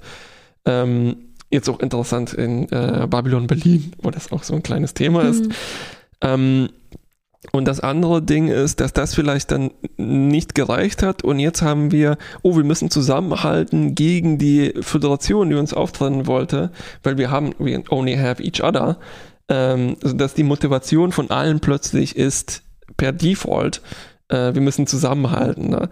was mhm. so ein mhm. bisschen mhm. entschuldigt eine Ausrede ist dafür, dass sie keine individuellen Motivationen haben, die uns, die mhm. sie vielleicht uns näher bringen würden. Wobei jetzt auch die individuelle Motivation von Riker sei jetzt auch mal dahingestellt. Na, ja, das stimmt. Ja. Trotzdem, Und vielleicht ein bisschen was, ähm, wenn ich, ich drüber nachdenke, gibt es schon zum Beispiel ähm, wurde jetzt so ein kleiner Anfang für eine Story angelegt, in der äh, anscheinend Tilly und Stamets zum Beispiel zusammenarbeiten wollen, äh, um, äh, um über äh, so Antriebsmöglichkeiten nachzudenken und so und um diesen Sporenantrieb ein bisschen weniger von Stamets als einzelner Person in der Galaxis abhängig zu machen. Und vielleicht kommt, kommt dazu noch ja. Zum Beispiel noch ein bisschen was. Ja, ich wünsche mir noch ein paar mehr solche Teams, die irgendwie nebenher so was verfolgen. Das, das wäre mhm. cool. Ja, es ist, es ist fast schon auch eine Reflexion jetzt von, von unserer Abgetrenntheit. Also als ob in den 90ern, da geht es darum, alle wollen einfach einen guten Job im Büro machen und äh, arbeiten da fleißig dran, bis sie halt in Rente gehen können. Ne? Und jetzt ist es so, oh, aber wir haben alle unsere individuellen Stories, unsere Leben, die wir äh, erleben wollen. Ne? Mir ist es letztens mhm. aufgefallen, dass dass es äh, auf, auf so Websites nicht mehr heißt Philosophie, sondern das ist die Story meines Unternehmens.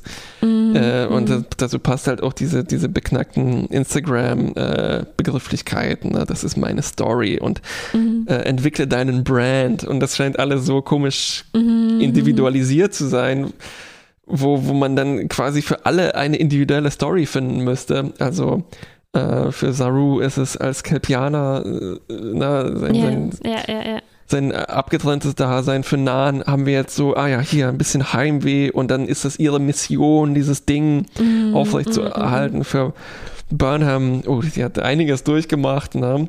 Und dann haben wir aber, und, und, und, Stamets musste sozusagen auf seinen, Ein auf seinen Schultern ist dieses ganze neue Antriebsding gewachsen auf seinen Körper, literally, mhm. angeschlossen an literally, seine yeah. Nippel waren es, glaube ich. ich weiß yeah. es nicht mehr. also ja, ja, das hat sich alles entwickelt von relativ normalen Bürojobs, wo es vielleicht noch Data gab, äh, hin zu alle sind ziemlich krass drauf.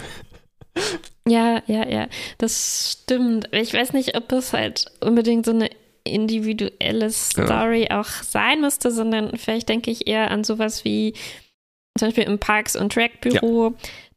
erleben alle zusammen was, aber jeder trägt, kann was anderes dazu beitragen oder ähm, ist durch andere Dinge eingeschränkt, weil sie eben noch ihr anderes Leben drumherum haben. Ne? Und Tom kann dann seine Business-Ideen einbringen und was weiß ich. Und hier hat halt niemand mehr ein Leben außerhalb. Ne? Es ist total weg. Also man hat wirklich nur noch diese diese, diese Discovery und wir können jetzt halt, so wie du immer sagst, ne, also wir können jetzt nicht übergehen in diese zweite Phase der Sitcom, wo man dann anfängt, die Familien und Freunde kennenzulernen oder hier und da irgendwie das zu expandieren. Das ist halt alles weg. Ne? Ist, alle sind tot. Äh, und man kann in diese Richtung gar nicht mehr gehen. Genau, es bleibt nur noch mhm. Trauma. Kollektives Trauma, Trauma, was uns verbindet. Oh.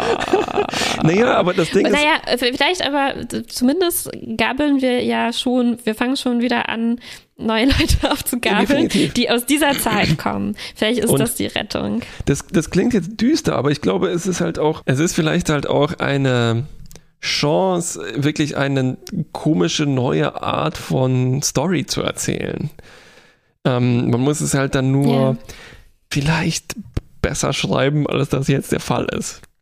Ja, also, ja. ich frage mich, wie inwiefern das auch ein bisschen ähm, Voyager vielleicht geschadet hat, dass sie halt nicht auf diese gewohnten Weisen eben äh, so und jetzt kommt mal die Mutter zu Besuch und ne, was wir bei Next Generation und bei Deep Space Nine durchaus immer wieder mal hatten oder so, jetzt besuchen wir mal den Heimatplaneten von dem einen und sowas, das fiel alles weg und würde nicht, da kam halt, da gab es nicht so viel Ideen, wie man dieses Vakuum so gut füllen kann. Ja. Und äh, hoffentlich fällt ihnen vielleicht jetzt was ein. Ja, ja, es ist echt verblüffend, wie sehr so die Verbindung zu nach Hause, ähm, also allgemein vielleicht alle Serien, mhm. die es gibt, äh, betrifft. Ne? Also ich meine, jetzt ist es halt ja. auch eine äh, Conditio Humana, könnte man sagen.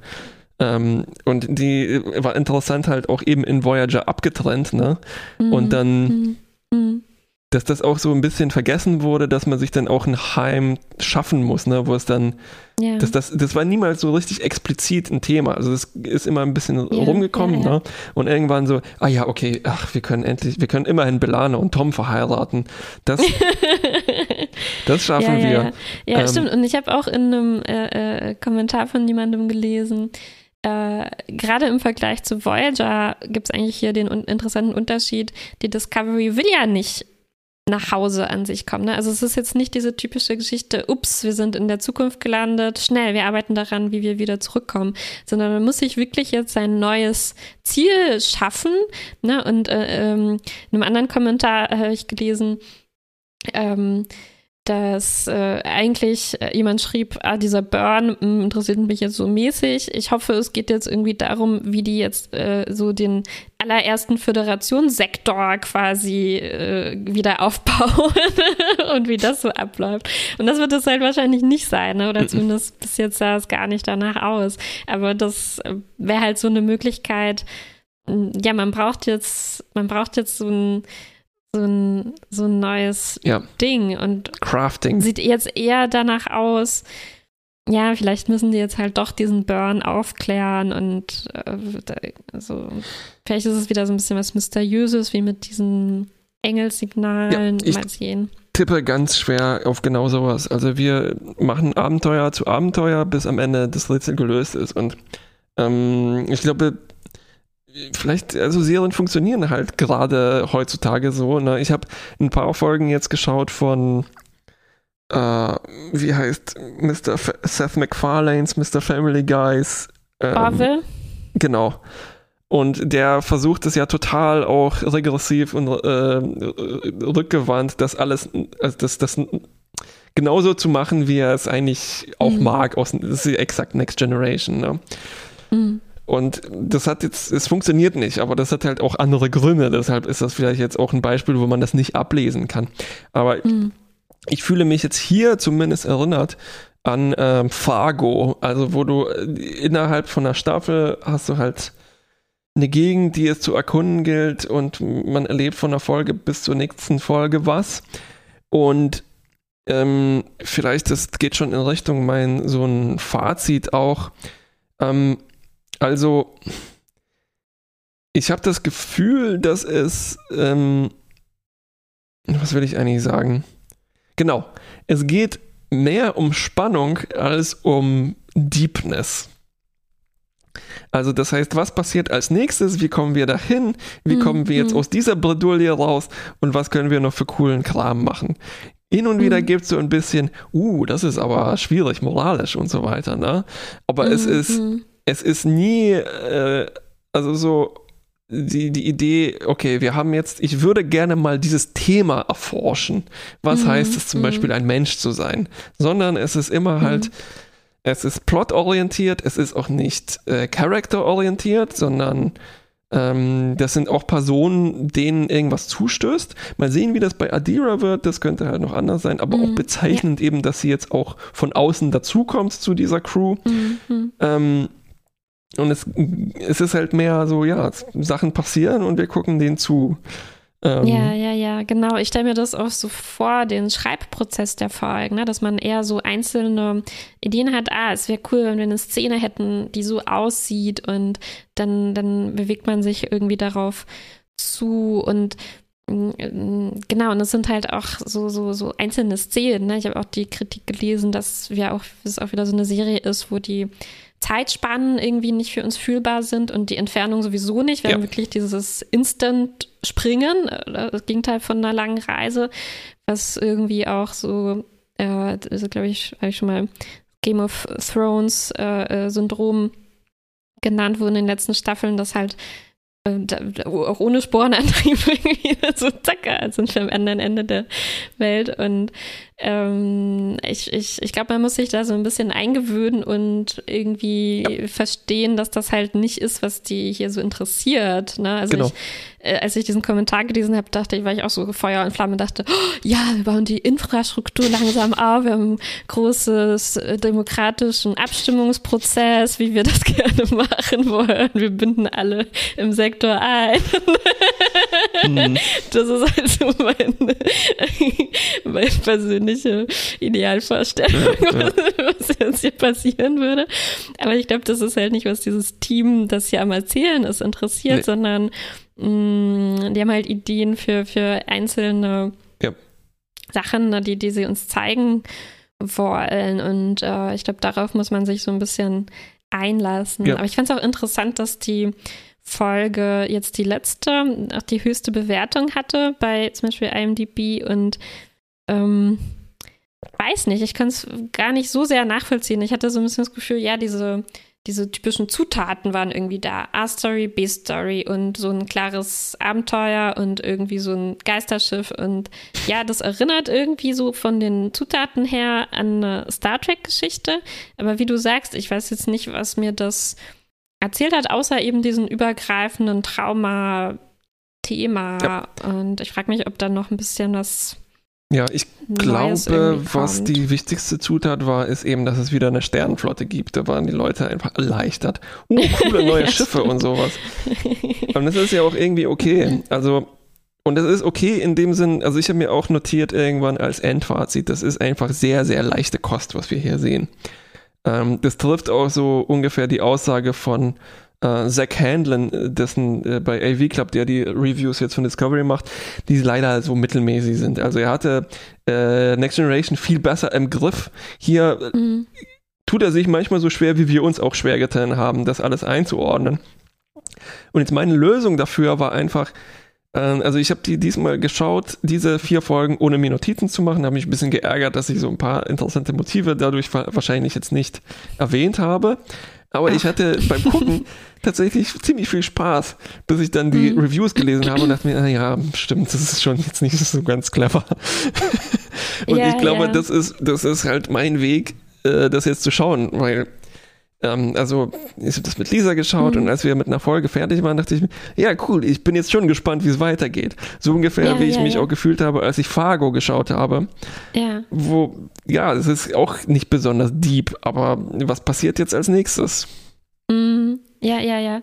Ja, äh, vielleicht ist das so der Modus zum Schauen, aber ich finde auch, mh, mm, also mich ärgert das schon auch, wenn in Reviews dann so ein bisschen rausfällt. Ähm, also ich finde, man sollte auch nicht das unterschätzen, was wir jetzt nur ganz kurz angerissen haben, dass es halt wirklich so das erste Mal in der Geschichte ist, dass wir auch mal irgendwie andere Arten von Crewmitgliedern und, und Personen haben, die da, die da mitspielen. Und man sieht eben auch an den Reaktionen, äh, äh vielleicht nicht so in den Zeitungsreviews oder so, aber auf Twitter oder wenn man irgendwie guckt, wie wie, wie wahnsinnig viel das auch Leuten bedeuten kann, wenn einfach mal jemand auftaucht, der so ist wie sie, was sie noch nie gesehen haben in Star Trek. Ne? Und ich kann das ziemlich gut nachvollziehen, weil es mich zum Beispiel an Reviews von Voyager ganz schön ärgert, wenn dann irgendwie Leute sagen, ja, okay, zum ersten Mal eine Frau als Captain, ja, ja, aber das und das und das war alles ja, ja super schlecht und weiß nicht, das, ich, man, weiß nicht, ich finde, das ist halt auch was, was man durchaus stark gewichten kann. Nein, ich, dann, dann muss ich mich korrigieren, weil genauso meinte nee, das ich das. war jetzt gar nicht an dich äh, aber es, direkt es, gerichtet. Es lohnt sich, das schon tatsächlich zu wiederholen. Ich meinte eher, ja. es ist sehr leichte Kost ähm, im Vergleich zu dem, was klassisches Star Trek war. Also, dass die, dass mhm. so die Deepness innerhalb der Story ist und wir erforschen so Science-Fiction, mhm. Moral, Kram und so weiter. Aber was hier an äh, Representation abgeliefert wird und halt auch so innovativen, also was Figuren und so weiter, das ist fantastisch. Deshalb gucke ich das auch so gerne.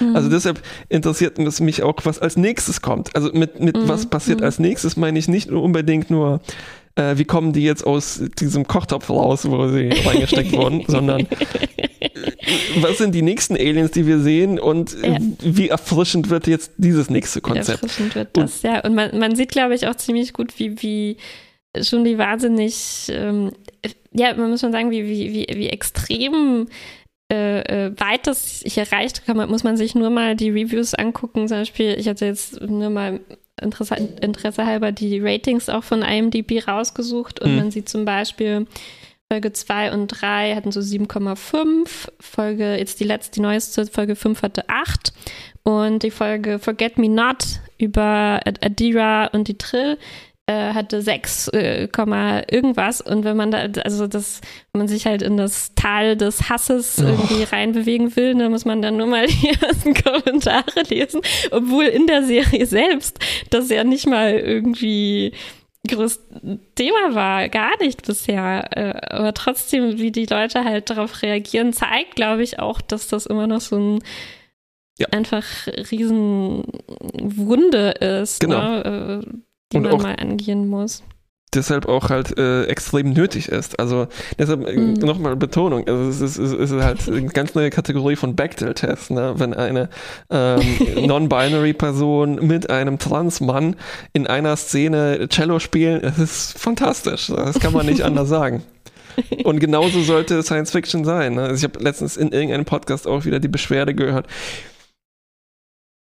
war das vielleicht sogar der Podcast, auf den ich auch hier gleich im nächsten äh, Tagesordnungspunkt, wie du es bezeichnet hast, zu sprechen kommen wollte? Ich habe den. Ach, Tagesordnungspunkt. Ich dachte, das ist kurz für Topic. nee, Top heißt Tagesordnungspunkt. Das stimmt. ähm, äh, vielleicht war das also der Podcast von Paul F. Tompkins und Tony Newsom, The Party Directive äh, wo sie Tig Notaro äh, interviewt haben. Also Tig Notaro mhm. ist auch äh, äh, lesbisch und hat eine Frau und zwei Kinder und in ihrem Stand-up ist sie auch sehr, äh, spricht sie auch sehr offensiv darüber und äh, also ist auch sehr zu empfehlen. Also der Podcast ist zu empfehlen, ihre Netflix-Specials sind zu empfehlen, ihre Comedy ist zu empfehlen. Und äh, dann hat sie eben auch gesagt, wie wichtig diese Representation ist und wie, ach genau, wie verblüffend das ist, wenn man sich die alten Folgen anschaut, wie langweilig diese Aliens alle aussehen und wie unverständlich das ist. Verdammt nochmal, das ist Science mhm. Fiction. Wieso kriegen die das nicht besser gebacken? Mhm. Diese, mhm. also die wenigstens, ne? Die haben sogar die Ausrede, dass man machen könnte, was man wollte. Und das ist trotzdem immer das Gleiche. Ja, ja. Looking at you, Voyager, zum Beispiel. Ich muss irgendwie, äh, so wie du das jetzt beschreibst, aus einer Mischung aus ähm, so spannender Unterhaltung, ähm, aber mit halt plus diese äh, Diversity-Verbesserung. Es erinnert mich ein bisschen auch an so zu, daran, an so eine, weiß ja, ich will das nicht Genre nennen, aber ähm, zum Beispiel gibt es jetzt auch äh, mehr äh, Science-Fiction-Geschichten, Bücher, die von äh, ähm, anderen Leuten als diesen Typen geschrieben werden, die die früher geschrieben haben.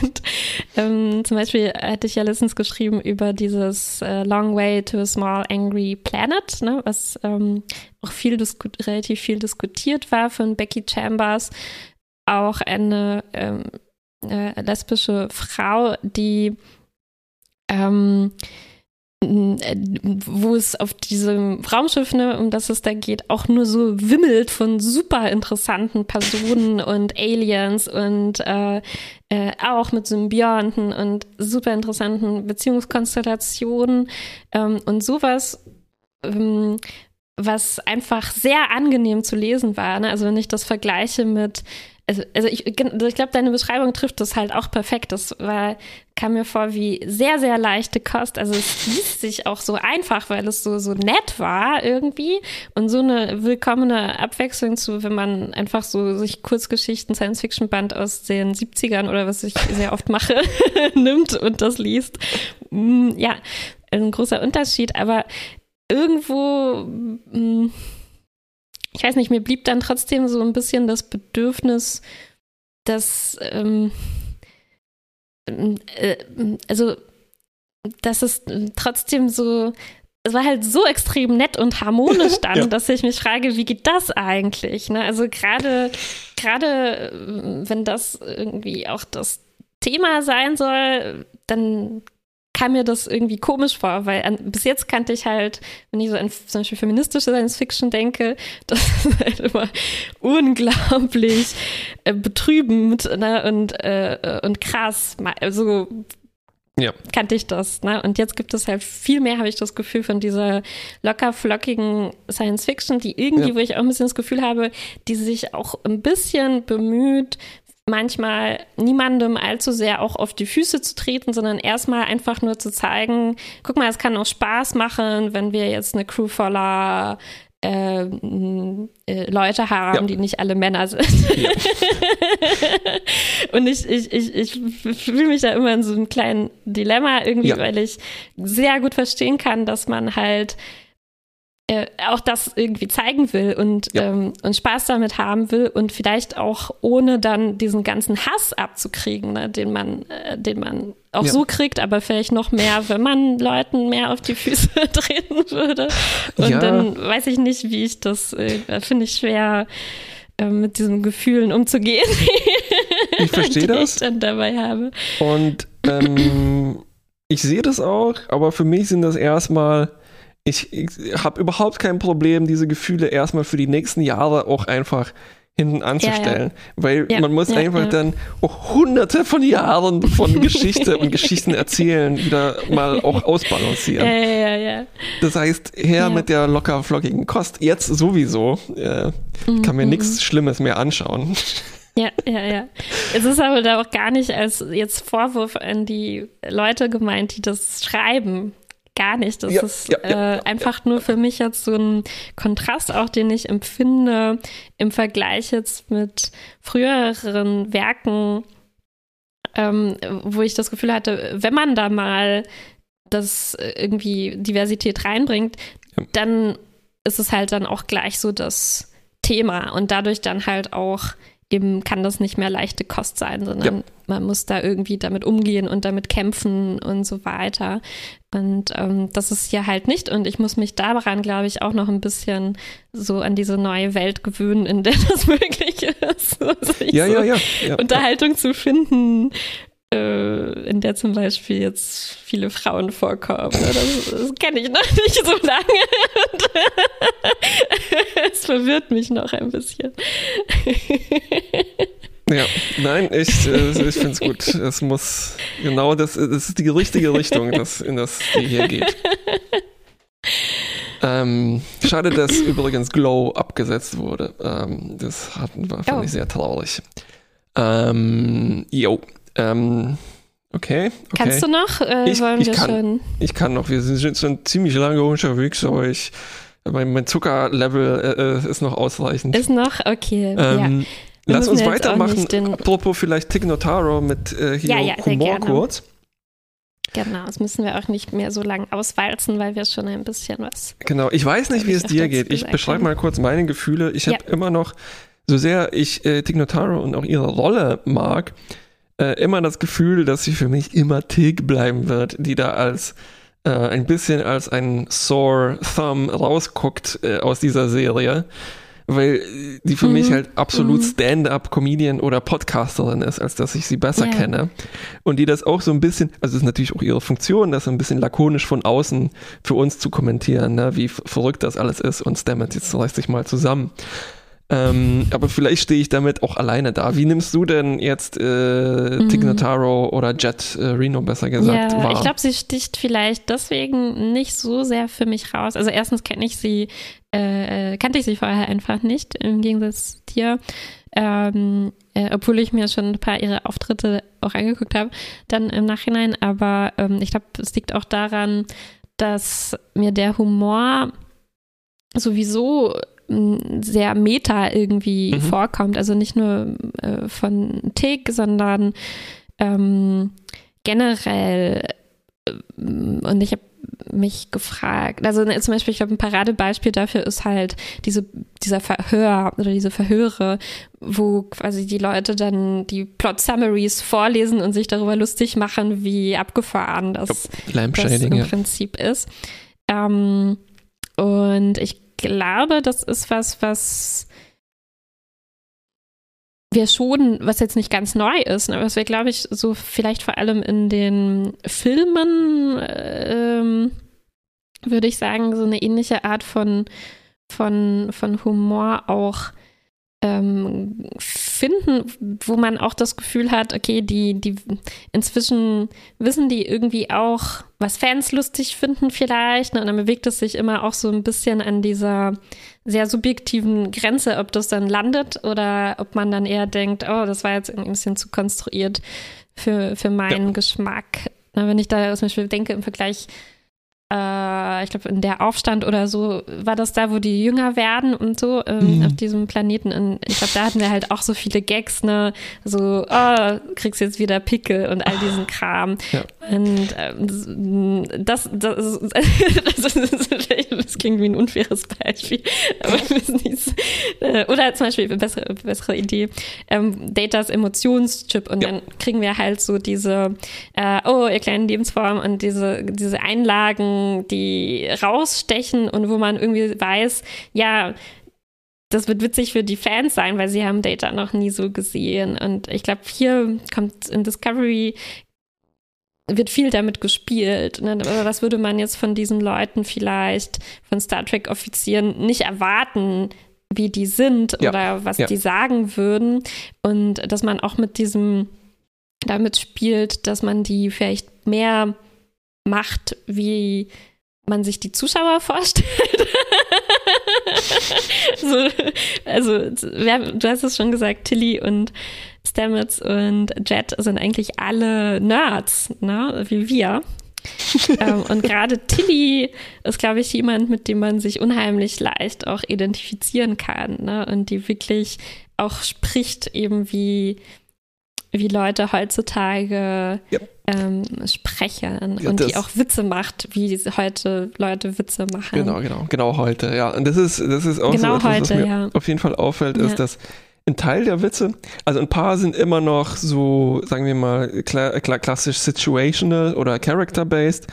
Also das Beispiel, ich sagte so früher, ach, das war ganz anders, aber nein, Worf hatte ein paar sehr witzige Szenen, allein dadurch, wie Worf ist, aber auch mit diesem Pflaumensaft und so weiter. Ähm, und äh, Data und Jordi hatten auch immer so ihre dorky Momente, ne? Äh, die auch äh, absolut komödiantisch gemeint waren. Ähm, aber hier haben wir halt noch zusätzlich noch dieses mhm. typisch äh, aktuelle, so dieses quirky Ding, äh, wo Leute mhm. halt so crazy reden. Äh, mhm. was, was schlimmstenfalls halt so Apatow wird, ne, wo es nur das ist, wo es nur Improvisation ist und nur so. Wie hast du es genannt? Äh, also Apatow, der Regisseur, der viele ah, dieser ah, okay. stilprägenden muss, äh, Filme. Äh, Apatow nenne ich ihn. ist auch völlig richtig. Jetzt verstehe ich, ja. Ähm, aber ich finde, das hält sich noch ganz gut im Rahmen. Äh, mhm. Also es ist, du sagst völlig richtig, es, du kannst niemals irgendwie alle Leute abholen und es wird immer äh, für manche ein bisschen mehr cringy sein und für andere weniger, mhm. ne? so wie das auch bei Next Generation auch schon immer war oder Voyager noch schlimmer mit dem mhm. Humor da manchmal, ne? was der Doktor so getrieben hat.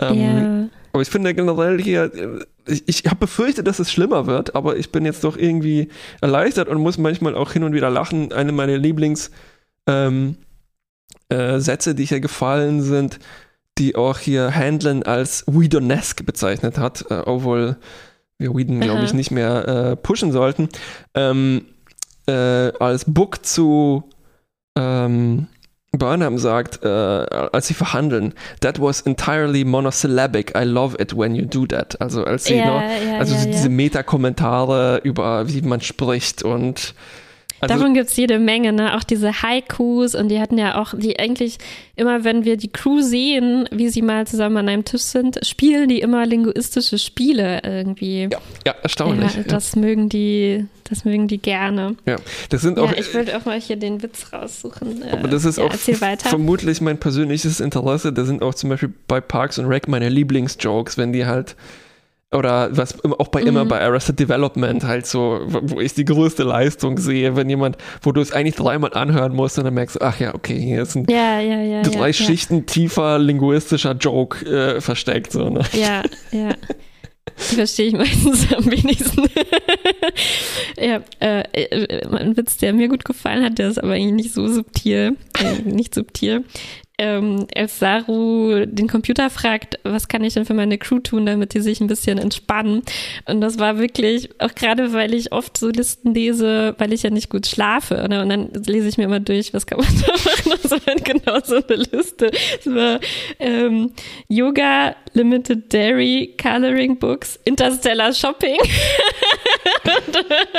das war halt auch, also das Interstellar Shopping, ne, wie du immer sagst, erst nennt man zwei, drei Sachen, die man kennt und dann was Futuristisches, aber das war, war irgendwie, ist, das ist zum Beispiel bei mir gelandet, ne? Sagt man das so wahrscheinlich nicht. Ja, ja. Das hat bei mir funktioniert. Ich, ähm, bei mir ist es auch gelandet, ja. aber halt so, ähm, ich dachte mir schon, da kommt jetzt eine beknackte Liste und dann wurde das auch ja, sowas ja. von erfüllt. Äh, ja, Interstellar aus. Das klang mehr so nach, ähm, nach Hitchhiker oder sowas. Interstellares Shopping ne? oder nach Valerian oder. Ja, stimmt. Stimmt. Ähm, und diese, ich frage mich bei diesen Witzen, na, also, wo mir das auch aufgefallen ist, ist, als Tilly, ähm, Tilly äh, im Saloon wollte sie verstecken, dass sie eigentlich aus der Vergangenheit kommen. Ne? Und sie sagt dann sowas wie, äh, äh, wow, äh, also sie gibt irgendwie, ne, also sie, sie staunt zu sehr über diese Technologien, die der da benutzt und dann ähm, sagt er what und sie antwortet nur mit what, ne? Und das ist, finde ich, so ein, das ist für mich so ein Witz, der fühlt sich so 2015 bis ja. 2020 mäßig an oder so. Und ich frage mich, ich frage mich, ähm, ob das halt jetzt einfach nur daran liegt, weil wir fast zum ersten Mal halt gleichzeitig mitgucken, während diese Serien laufen. Ne? Und vielleicht fühlen sich jetzt diese 90er-Jahre-Witze in Voyager für jemanden, der das damals als Erwachsener geguckt hat, auch so an, dass die so sehr in dieser Zeit verankert sind? Ich weiß nicht, für mich, ich glaube, vielleicht ist für mich einfach Witze aus den 90ern so zeitlos, weil ich irgendwie, das sind die ersten Witze, die man bewusst, Auf also die wir bewusst Fall. irgendwie mitbekommen haben. Und deswegen denkt man, ja, so waren die seit Anbeginn ja, des ja, Fernsehens oder so. Ja, also mhm. dazu man, man, ich glaube, du findest immer die Iteration von einem Franchise am besten, die du mit zwölf zum ersten Mal wahrgenommen hast. Ne? Das ja. ist meine große These zu äh, Mickey Mouse und Donald Duck, wenn man sich ja. so mal die Leserbriefe durchliest. Ja. Da finden die Leute immer genau die Zeichner in, Zeichner in dem Fall sind es am besten, die gerade in der Phase aktiv waren. Ne? Und bei. Das ist wahrscheinlich nicht nur mit, mit, mit Franchises so, so eine Konstante. Die Leute wollen ja auch immer, dass keine neuen Wörter in die Sprache reinkommen, außer denen, die schon da waren, als man selber zwölf Jahre alt war. Außer, nein, nein, nein, außer denen, die du auch selber, als du zwölf warst, äh, warst, ja, gebildet hast. Weil als Die natürlich auch, weil das war kreativ und, ähm, und schlau. Ja, und, und das, was die Leute heute machen, oh. Genau, ja, was die Kids heute machen, nein. Was ich als Kind gemacht habe, ja. Drake-Meme.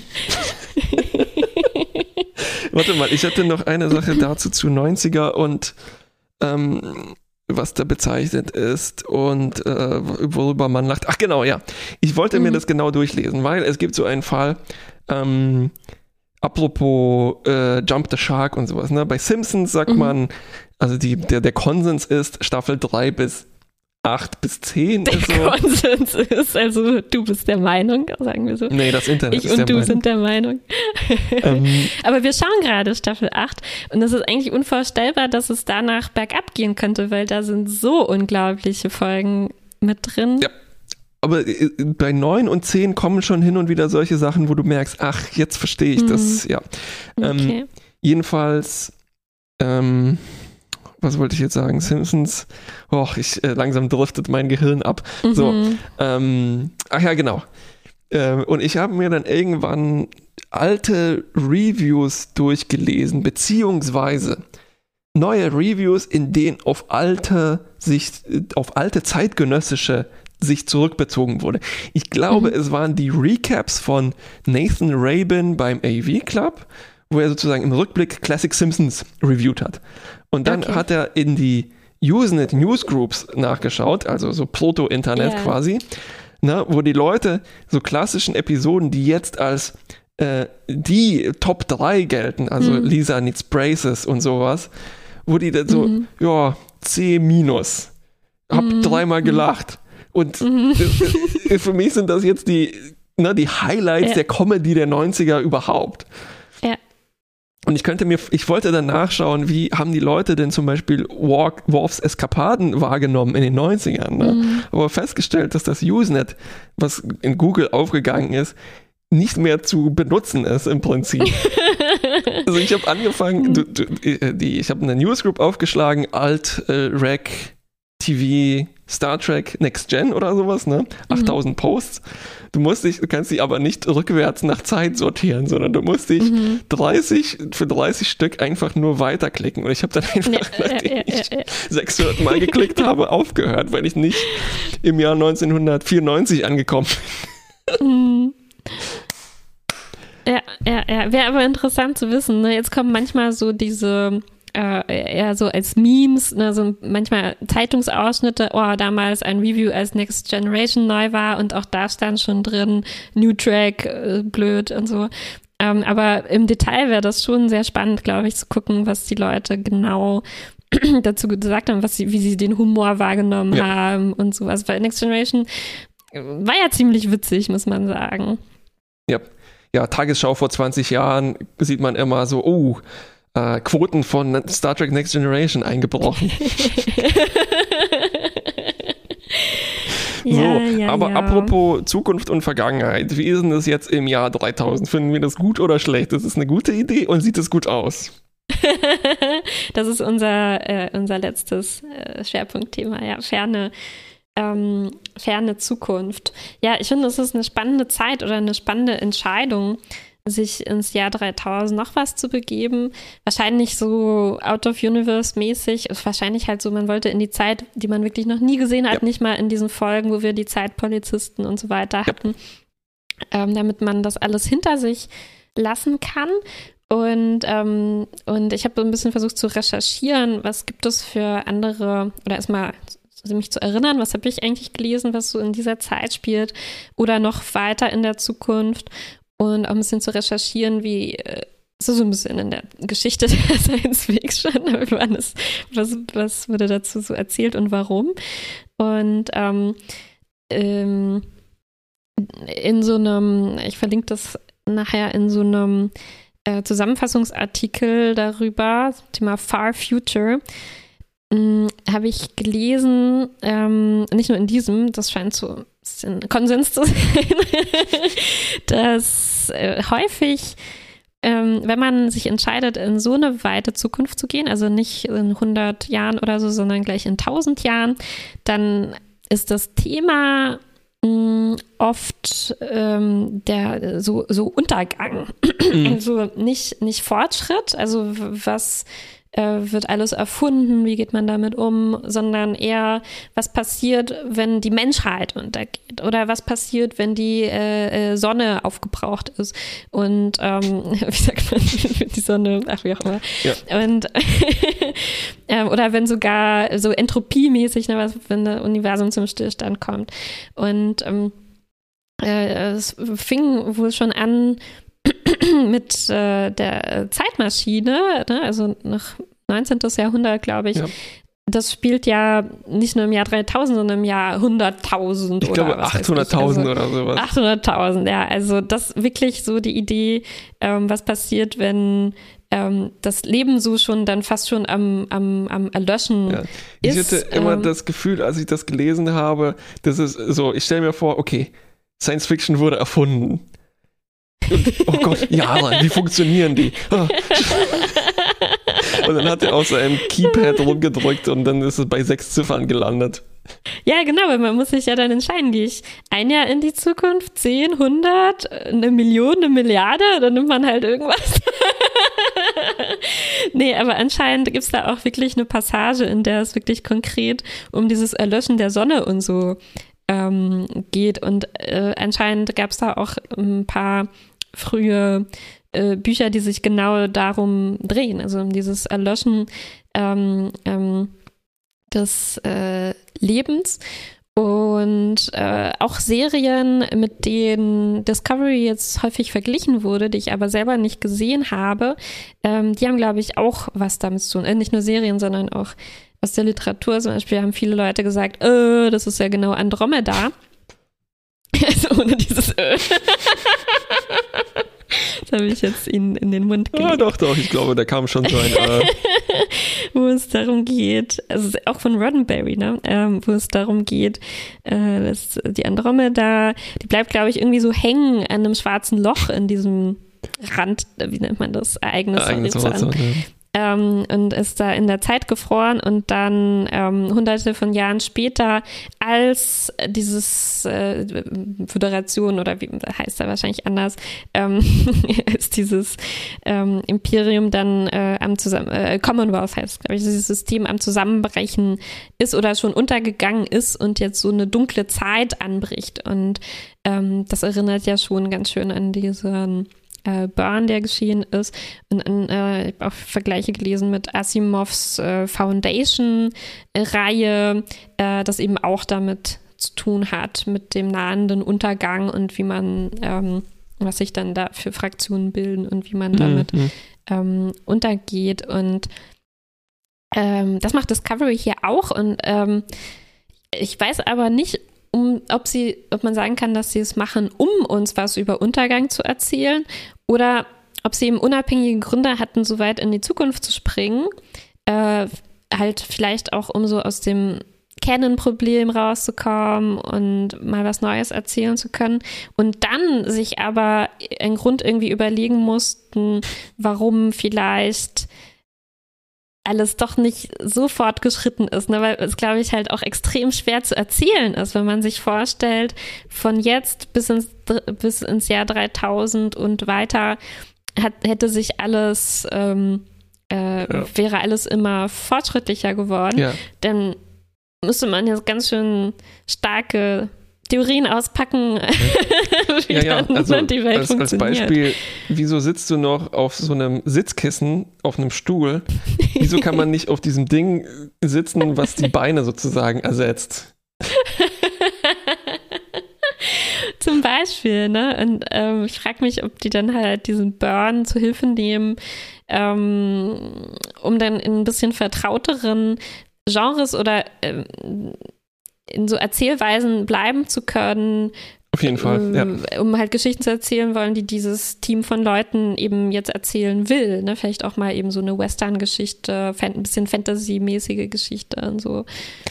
Ja. Meine Interpretation dazu ist eben, dass es nicht nur ein bisschen Fantasy ist, sondern ganz stark Fantasy. Also mhm. deshalb ähm, äh, war meine Lösung auch, mir das auch eher so äh, anzuschauen, als jetzt zu durchdenken, weil es mhm ähm, meiner Meinung nach Science-Fiction-mäßig nicht ganz so viel zu denken gibt, sondern eher so etwas zu bewundern gibt. Also was, ich glaube, das ist der Unterschied von Fantasy zu Science-Fiction für mich.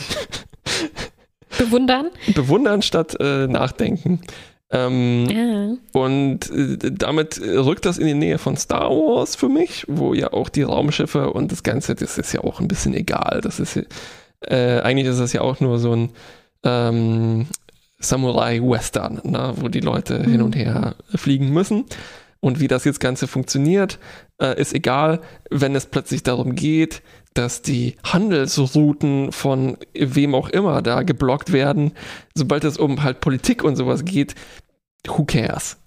Ähm, mhm. Macht lieber so ein ähm, Ben Hur-Rennen, ob die jetzt fliegen oder Räder haben, ist mhm. nicht ganz so mhm. wichtig. Ne? Mhm. Ähm, und hier, wenn ich mir die Folgen so äh, nacheinander anschaue, ähm, also zum Beispiel das bei auf dem Trill-Planeten, das hat für mich eindeutig Fantasy-Züge, ne, die es auch schon immer irgendwie in Star Trek gab, aber mhm. hier ähm, tritt es für mich halt noch äh, stärker zutage und dann halt auch dieses Burn als, das ist auch irgendwie so eine Deus Ex Machina. Ne? Also das hatten wir auch schon häufiger. Aber wenn ich mir das so im Zusammenhang anschaue mhm. und jedes, jede Woche passiert dann halt auch noch ähm, dann, dann wieder was anderes, ne? Mhm. Dann, mhm. dann, dann ähm, ist das für mich so eher punktuelles Worldbuilding und so, wir denken uns jetzt mal mhm. hier was Cooles aus und da was Cooles aus. Und dann gibt es halt so ein Samenbankschiff und äh, das ist von Pflanzen überwuchert, ist das nicht cool? Ähm, und dann gibt es einen Island-Planet und äh, der ist ein Western-Planet. Ähm, und dann das Eis äh, stirbt sich um dich herum. Ähm, also es sind alle so kleine, coole Ideen, die das halt aber nicht unbedingt alles integrieren ne, in ein Gesamtuniversum. Ähm, und damit rückt das für mich auch so in die Nähe von äh, Original Series, würde ich sagen, obwohl ich mich da jetzt nicht Mhm. hundertprozentig auskenne. Also einerseits, was ich meinte mit Design, wo ich glaube, sich Discovery halt auch ganz bewusst äh, bedient.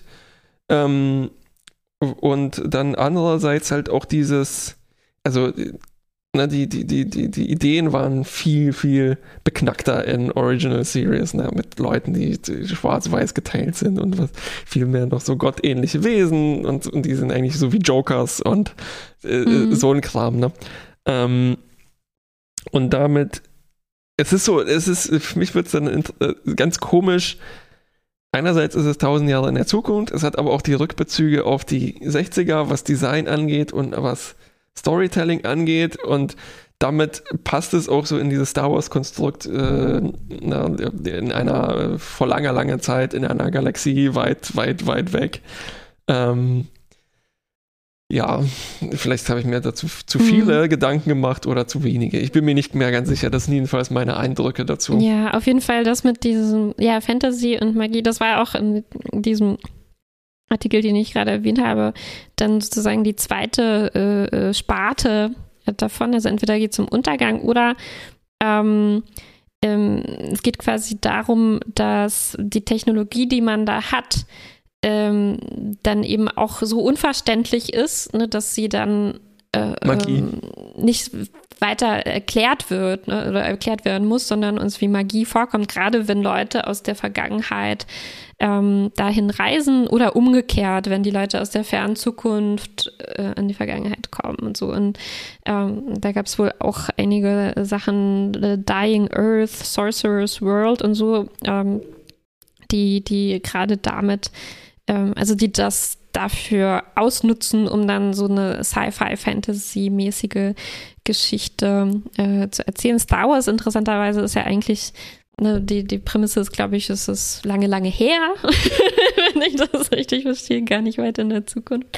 Aber ähm, ja, das ist ja auch ein Vergleich, den man jetzt immer wieder hört, ne? gerade weil auch Star Trek und Star Wars Serien jetzt parallel laufen, ähm, sieht man da, glaube ich, auch besonders deutlich die, ähm, die Ähnlichkeiten ähm, Ja.